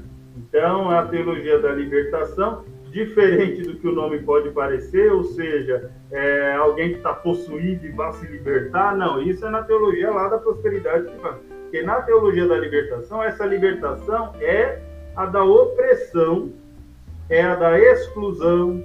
Então, é essa libertação que o nosso povo precisa. Então, a teologia da libertação vem nas comunidades de base, nas sedes, fazer a igreja do povo e não para o povo. Não existe mais a hierarquia clerical na teologia da libertação. O padre é um com. É, o Ticão é um expoente disso. O Padre Paulo, daqui de Itaquera, também. Paulo Bezerra, querido amigo Sim. também. Júlio Lancelotti. São vários os nomes. E esse bispo aqui em cima, Dom Helder Câmara, lá em cima, uhum. não é? De Olinda e Recife, um expoente, né? Leonardo Boff, não é? Um grande autor, escritor, frei. Então, quer dizer, é, é a teologia a partir do povo e a partir das causas do povo. Né? Então, como que eu posso pregar o reino dos céus se o meu povo não tem pão? Dom Helder dizia muito belamente, né? É, quando ele dizia assim, como eu posso pregar nos sermões, né? É, dai pão a quem tem fome, se o meu povo nem pão tem para comer. Como é que vocês vão entender isso, né? E ele disse, é interessante como que quando eu falo em ajudar os mais pobres e dar pão, alimento aos mais pobres, todos me chamam de santo. É. Mas quando eu falo por que é que ainda existe pobre no mundo, aí eu viro comunista. Comunista, comunista. é verdade. Ele, é verdade. Ele foi taxado de o bispo vermelho, né? O bispo comunista. É. Os jornais eram proibidos de citar, só não mataram Dom Helder, porque ele, assim como Nelson Mandela, se matasse Mandela, é, o mundo ia explodir contra a África do Sul. E no Brasil a mesma coisa. Se matassem Dom Helder, o mundo todo iria explodir contra o Brasil em plena ditadura, porque Dom Helder denunciava a ditadura no mundo todo, né? Era um expoente, é patrono dos direitos humanos. Né? É, é, Aliás, é no, no período era ele, né? E o Evaristo. Acho que são os. Aqui, aqui. Sim. São Paulo, São Paulo, Nordeste. É claro que são os nomes, mas é, Dom José, não é? Que é apelidado de Dom Pelé, que era um bispo negro, Dom José Maria Pires, falecido há dois anos, também na Paraíba, era Dom Helder em Pernambuco, Dom José Maria Pires na Paraíba, Dom Luiz de Lochaider ah, em Aparecida, também em Goiás, quando foi para lá, Dom Paulo Evaristo Arnes em São Paulo, não tem como Você vê, você vê, Roberto, Maiara, você vê aquilo que eu falei logo no começo. Todos esses ícones cristãos, eles são condecorados tanto por quem é de dentro, por quem é de fora, pelo que eles fizeram fora da instituição, na sociedade. O que atesta, o que atesta, o que certifica a fé é a atuação que essas pessoas fazem na sociedade. Eles sempre melhoram a qualidade de vida eles sempre combatem desigualdades sociais. O padre Francisco, quando. Eu, eu acho incrível, tem algumas coisas que eu tenho vontade de fazer quadro. Quando perguntaram, os seminaristas perguntaram para ele, vendo o Papa Francisco, é, o caminho, a trajetória, onde ele chegou, e eles perceberam que outros saíram do mesmo lugar e se desviaram, perderam foco, como esse que você falou, e perguntaram para ele qual era o caminho que eles tinham que seguir para não perder o foco de Cristo. E esperavam dele um dossiê, esperavam ali uma, uma cartilha imensa, e ele escreveu uma frase: Não se distanciem dos que sofrem. Gente, isso é gigante. Isto é, isso define tudo. Isso define tudo. Se Calvino não tivesse ido para trás das carteiras, talvez ele teria corrigido aquela questão lá da predestinação, do esses caras que até muitas vezes começam bem e perdem o foco, sempre de alguma forma eles vão para a zona do conforto e ficam no distanciamento. Nesses camaradas, até a gente citou aqui vários nomes, e eu fico feliz que nós temos muita convergência.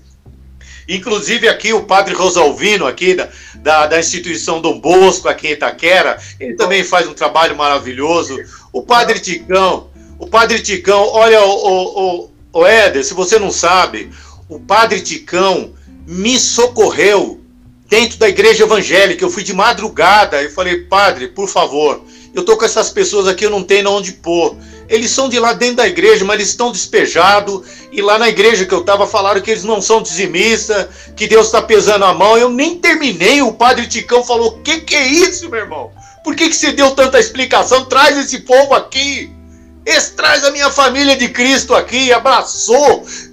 Uma coisa mais linda do mundo. Deitou, ajoelhou, chorou, socorreu pessoas da minha igreja evangélica Padre Ticão, esses camaradas que mudam, que fazem esse papel, assim como Dom Helder Cano, Dom, Dom Evaristo Armes, a, a, irmã dele, é, Zilda Armes, essas pessoas precisam ser feitos livros e publicados nas escolas para que virem exemplo, porque a nossa mídia só tem espaço para quem faz coisas erradas. Só vai aparecer esse padre aí que você falou, que vai contra a vacina, um outro lá que faz arminha, mas esses, o Júlio Lancelotti não vai aparecer numa televisão o padre Ticão só apareceu porque morreu do, o, o, padre Rosalvino. Então, que maravilha, que maravilha, que independente da corrupção, independente dos males, independente de que a instituição perca o foco, existe esses Martinhos Luteros que não se que, que não não se adaptam na zona do conforto,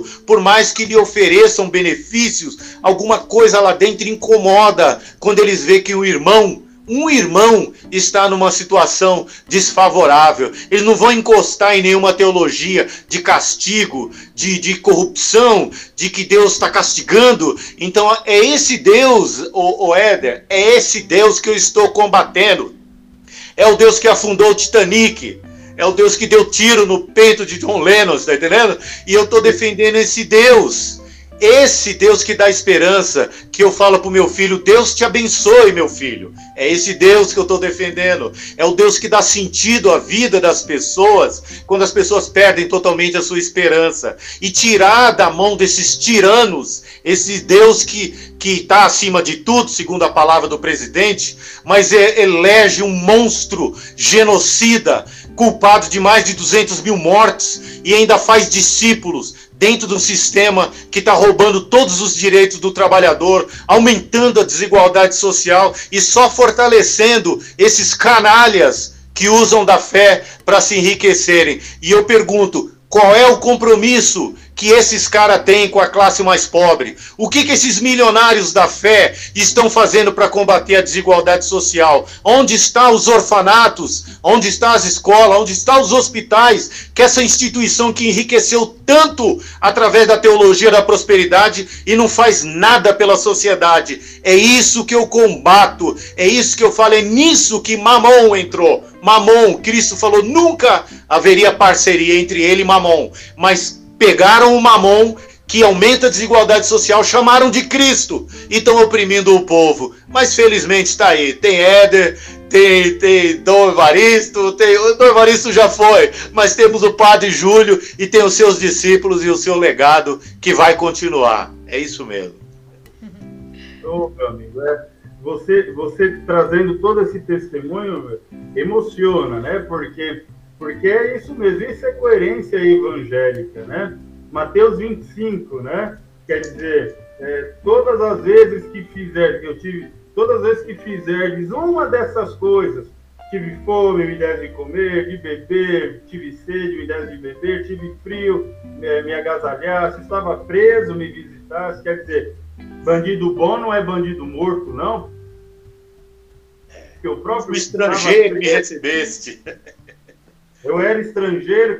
Estrangeiro, aí ó. Quer dizer, não tipo, contra a imigração, né? Acolher, visitar. Né? Isso. Cada vez que fizer uma dessas coisas, um dos pequeninos, enfim. A mim fizeste. Pois é, então. É o CEP de Cristo.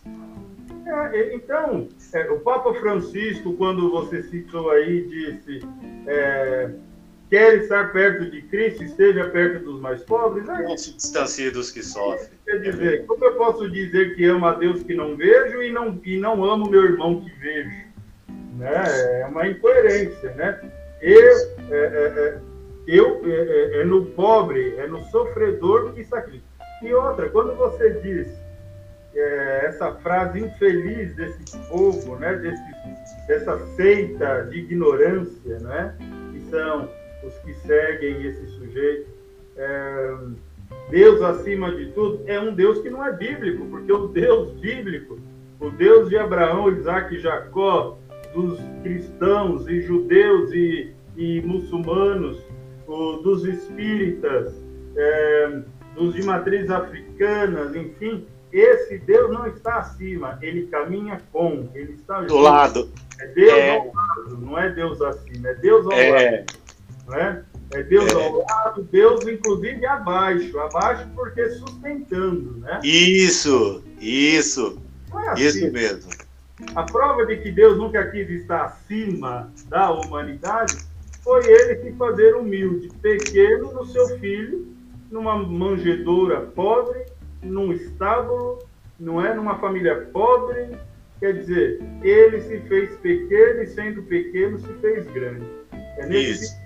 E é nessa pequenez. É, Agostinho, não é? O fundador da ordem de Lutero, dizia que se nós, se uma, nós não, o maior intelectual do planeta, o homem mais sábio, ou mais rico, ou mais santo, sei lá, o maior aí, homem ou mulher, se largasse tudo que tem e virasse uma formiga, essa diferença não seria a mesma que foi em Deus, na sua grandiosidade, se fazer humano. E humano pobre, pequeno e indefeso. Quer dizer, é, é algo impensável, né? A perfeição se fazer imperfeito na carne humana, imperfeito nas limitações, etc. Então é nesse sentido. Se, se, o próprio Jesus se fez isso, por que é que esse pobre coitado aqui, medíocre, não é? Não vai olhar para o irmão como um igual. Se Deus olhou pelos excluídos como um igual, por que é que eu não? Então é nesse sentido que, que, que a gente segue aí com as reformas, não é? é eu penso que falamos aqui é, das debilidades, dos problemas da reforma protestante, quando os abusos aconteceram, abusos não pensados por Lutero, é, mas ao mesmo tempo reconhecemos a necessidade sim desse choque, porque a igreja mudou sim depois da reforma, não só com a contra-reforma, mas é, é, ela, ela passou a olhar mesmo para si e disse: Poxa vida, já teve Francisco de Assis há 400 anos atrás dizendo que a igreja não estava legal. Agora tem Lutero dizendo que a igreja não está legal. E aí? E, e, só que isso é um processo paulatino, demorado. E hoje, com Francisco de Assis, nós temos esse modelo aí, não é, de, de igreja, pelo menos espiritual, a institucional também, quem é de dentro sabe quanta reforma ele já fez na igreja. É perseguido por isso, tem cardeais que não gostam disso e perseguem Francisco. É, mas, enfim, e Francisco insiste e faz. É, só para concluir a minha fala, Dom Helder Câmara era muito amigo de um, de, de, do Papa Paulo VI. Na época que ele ainda era bispo só. E sabendo da chance que Dom Paulo tinha, que, que o bispo Montini tinha de ser papa, uma vez eles conversando, trocando cartas, ele disse assim: Olha, se um dia você for papa, não é? Pelo seu trabalho aí, pela escolha, todo mundo te ama na igreja e, e eu vejo em você bons sinais se um dia você for Papa, faça uma reforma, mude a nossa igreja. Não é? é? Eu sei que você não seria tão radical quanto eu. E aí ele escreve dizendo: se eu fosse para o palácio, eu teria vendido e matado a fome de não sei quantos. É, as joias teria feito escolas, hospitais, Dom Helder falando. E deu exemplo de vida. Dom Helder morava na sacristia da catedral de Recife, Olinda, num cômodo, sem luxo nenhum, só uma cama, uma mesa e uma cadeira. É, seus 90 anos em extrema vida austera, pobre. E ele disse: Eu venderia tudo. E Paulo VI chega na igreja, depois de João 23, e ele faz a mudança. Ele, ele, ele leva adiante o Concílio Vaticano II, que João 23 pensou, mas morreu logo. Paulo VI fez a reforma, abriu a igreja para o povo, abriu a igreja para o leigo, é, tirou toda essa institucionalização que tinha, né? E Francisco vem hoje fazendo isso também. Então, que maravilha. Eu que acho bacana. que a reforma continua e nós precisamos fazer muito ainda, tem muita coisa a ser feita, tem muita coisa que ainda se apresenta como incoerência, tem muito padre que ainda vive como príncipe, e não é isso que Jesus quer. Eu, no meu tempo de seminário, ouvi muito me falarem, mas tira a esquerda da cabeça, você é igreja, você é elite agora. Você tem que votar na direita, né? E eu dizia, essa igreja que você está dizendo não é a igreja que me trouxe até aqui. Não é a igreja que eu me apaixonei e que eu estou doando a minha vida. A minha igreja é a igreja de Jesus, é a igreja dos apóstolos, aqueles que diziam não tenho ouro nem prata, mas o que eu tenho eu te dou. Quer dizer, não carregavam nada consigo, igreja pobre. É a igreja de Dom Helder, é a igreja de Dom Paulo, enfim. Agora, se a sua igreja é a igreja dos príncipes de Roma, então hum. aí a gente não está dizendo a mesma coisa. Então é nesse sentido. É. Né? A reforma continua, precisa ser feita e não podemos parar por aqui. Limpando as falhas, a gente deve ter em foco aí, não é? Que a mudança é necessária. Maravilha. Social, política, eclesial. Maravilha. Vamos Maravilha. então para as considerações finais, né? É, falar um pouco então isso daí. A gente acabou, né? A gente acaba se empolgando e eu acho que se deixar, vai até amanhã, porque o papo é bom. Mas se tem alunos ouvindo, eles não aguentam o tempo inteiro. Não, não. É. Vai ter que editar, não vai ter jeito, vai ter que editar. Não, vou editar não, porque aí fica difícil. Aí a, a, acaba não sendo democrático, eu digo. Porque aí eu falo, poxa, eu vou, vou cortar essa parte aqui, vai que o, a outra pessoa gostou, né? Então Acho que. É, ou, você, ou você poderá usar em trechos, né? Em trechos, é, exatamente. É, trecho para situações específicas. É, é. quando você quiser falar da, da, contemporaneidade, aí pega essa é. fala que a gente é, trouxe. Exatamente. Luz, né? Lutero. Tá bom, vamos. Por isso que eu deixo. Eu deixo quem. Às vezes, assim. É, eu tenho diversos amigos, eu conheço pessoas que gostam de eu deixar o, é, lá rodando o podcast e vai fazer as coisas da casa e ouvindo. Então, assim, fica a critério de quem ouve, né? Bom, mas pegando então as considerações finais, né? Como o Éder comentou aí, que a reforma sempre tem, né? Ela continua, não parou, então não, não é necessário a gente puxar o específico da contrarreforma do período, porque querendo ou não, vocês automaticamente né, fizeram vários comentários. Eu gostaria de saber, então, assim, o que, que vocês podem aí falar, né?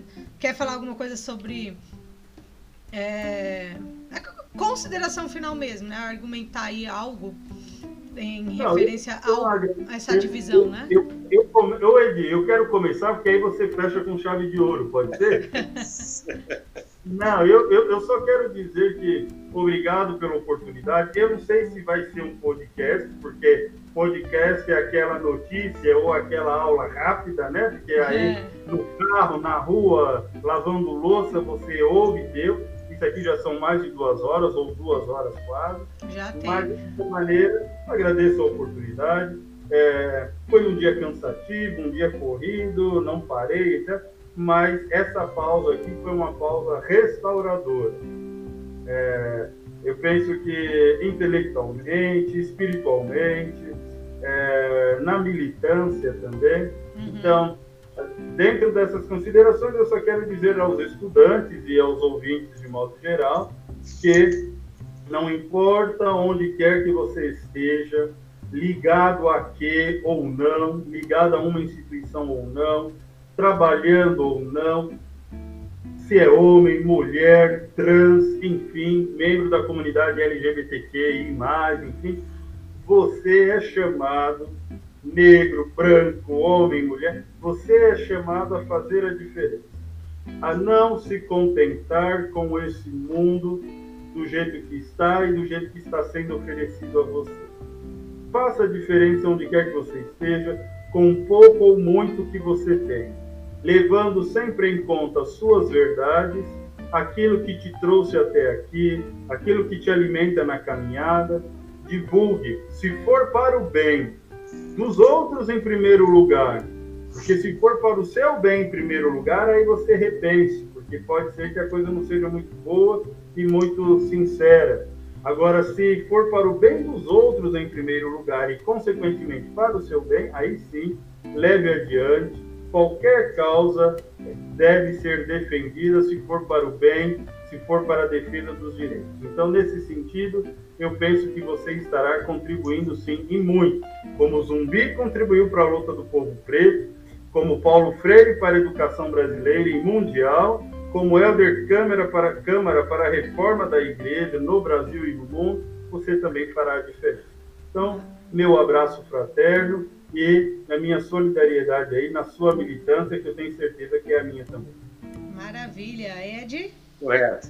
Bom, gente, olha, bom, eu, eu vou ser um pouco redundante nesse aspecto, mas foi um prazer imenso, foi um prazer imenso. Isso não é um mero clichê, porque eu, quando eu estava, como eu falei, quando eu estava dentro da instituição, eu fui muito procurado, muitas pessoas acreditaram em mim, apoiaram, esperaram uma, uma reforma atual através da minha pessoa. Quando eu saí do sistema religioso, eu, eu confesso que eu fiquei um bom tempo com peso de consciência. Eu falei, teve gente que chamou, me chamou e falou, mas se você sair, como é que a gente vai mudar? Você era a nossa esperança disso mudar. E eu fiquei com peso de consciência. Mas quando vem momentos como esse, onde eu posso expressar o que eu penso, eu entendo que eu mesmo de fora eu continuo com o mesmo trabalho, mesmo de fora. E eu repito aqui uma palavra do Desmond Tutu, que era um anglicano, né? Anglicano. É, quem se cala diante da injustiça se posiciona ao lado do opressor. E Martin Luther King também, uma grande referência minha, que eu tenho até um quadro aqui na minha frente, do I Have Dream. Ele dizia: Não vamos saciar nossa sede de justiça bebendo do cálice da amargura e do ódio. Então, que realmente a gente tenha saúde emocional, mental e espiritual para lutar contra uma injustiça e não simplesmente querer se livrar de um sentimento, né? Muito obrigado a todos, um prazer imenso e até a próxima. Valeu. Eu também gostaria de agradecer hoje eu, por vocês aceitarem o convite, tá? É, fica também um convite para um próximo bate-papo. O Éder, eu já até imaginei um, um assunto aí que podemos falar, mais filosófico, falar um pouco do Agostinho, né? É, Agostinho de Pona. O Edi também eu já pensei em um outro, um, um outro né, papo também. Então, fica aí um convite para vocês para um futuro aí gravarmos outro, né? É... Legal. E aí, assim, né? Eu não sei nem o que dizer. Eu quero desejar um bom ano vocês e que, né? Que vocês consigam aí con continuem sendo essas, esses militantes que passam, né? É, da forma de vocês o, o, o bom, né? É, o lado cristão de vocês, que é, não importa a religião, o que importa é o bem que vocês fazem, as pessoas que vocês conseguem é, mostrar, né, o lado certo. E, e aos nossos ouvintes também, espero que reflitam, né, bastante. É, até então, porque acredito eu que quem esteja ouvindo pode ser tanto para um lado aí é, católico, evangélico, como outras religiões também, como a gente conhece, e que essas pessoas elas também tenham, né, façam as reflexões. Quem quiser fazer comentários também podem comentar no, aí no YouTube. Eu acho que no Spotify não tem como, mas o YouTube tem como fazer comentários, né? Falar um pouco de experiências. De repente são pessoas que têm umas visões diferentes, né? E nós estamos sempre abertos a ouvir diversas visões. E aí, mais uma vez, a vocês eu agradeço bastante por, por perder ou ganhar, vai do aspecto de cada um aí, esses, esse tempinho aí de duas horas e pouco aí, eu acho que já tá duas horas e meia mais ou menos, ou se não já tá perto. Mas agradeço Nossa. de verdade mesmo por tudo que vocês fizeram aí hoje. Uma aula Valeu. de história. Legal. Tchau, tchau. Não querendo só é, é, ser injusto com a memória de Dom Pedro Casaldáliga, falecido agora em novembro, bispo dos índios, né? E espanhol, mas veio para o Brasil cedo como missionário, largou todo o luxo e tudo que poderia ser oferecido a um bispo da igreja na sua época para viver junto aos índios com um anelzinho de tocum, um anelzinho de madeira, não é? é preconizado por ele, pela tribo que ele fazia parte defensor das causas sociais indígenas, né, falecido agora aí com 90 e poucos anos. Então, falando de Helder Câmara, de Paulo, de José Maria Pires, Lochaine, não pode falar que falando de Chico Xavier, de Irmã Dulce, enfim, uma menininha do Gantuá, também podemos falar de Pedro Casal. Né? Muito bem Um abraço, um abraço para Abraço, abraço. Eu que Tudo agradeço vocês. Quem tiver Valeu. ouvido aí, não esqueça. Papo de História com Maiara Nascimento, tanto no YouTube quanto no Spotify. Fiquem à vontade, tem vários episódios, inclusive no Spotify tem muito mais, né? E a ideia do, do YouTube surgiu depois. Mas fiquem à vontade, que curtem, compartilhe e aí estaremos aí com o próximo episódio que será outro convidado amigo meu, Luiz Carlos. Luiz Carlos vai falar sobre a ditadura militar, muito bacana. Ele, por incrível que pareça, não é historiador, por isso que eu achei interessante. O Luiz Carlos, ele trabalha na Biblioteca Municipal de São Paulo, né? E muito, muito, ele é muito estudioso nessa área. Ele gosta bastante, sem formação nenhuma. Isso vai ser bacana. Eu quero ver qual a com visão. Certeza, com certeza o Ed, com certeza Dom Paulo e Dom Helder vão aparecer nessa Ah, vai ser bacana. Fica o convite também aí para ouvir, tá bom? Mais uma vez, valeu, valeu. agradeço. Agradeço vocês pelo convite, né? Por aceitar. E aí fica aí para uma próxima. Valeu, valeu. Até a próxima. Valeu. Tá certo? Até. Até. até.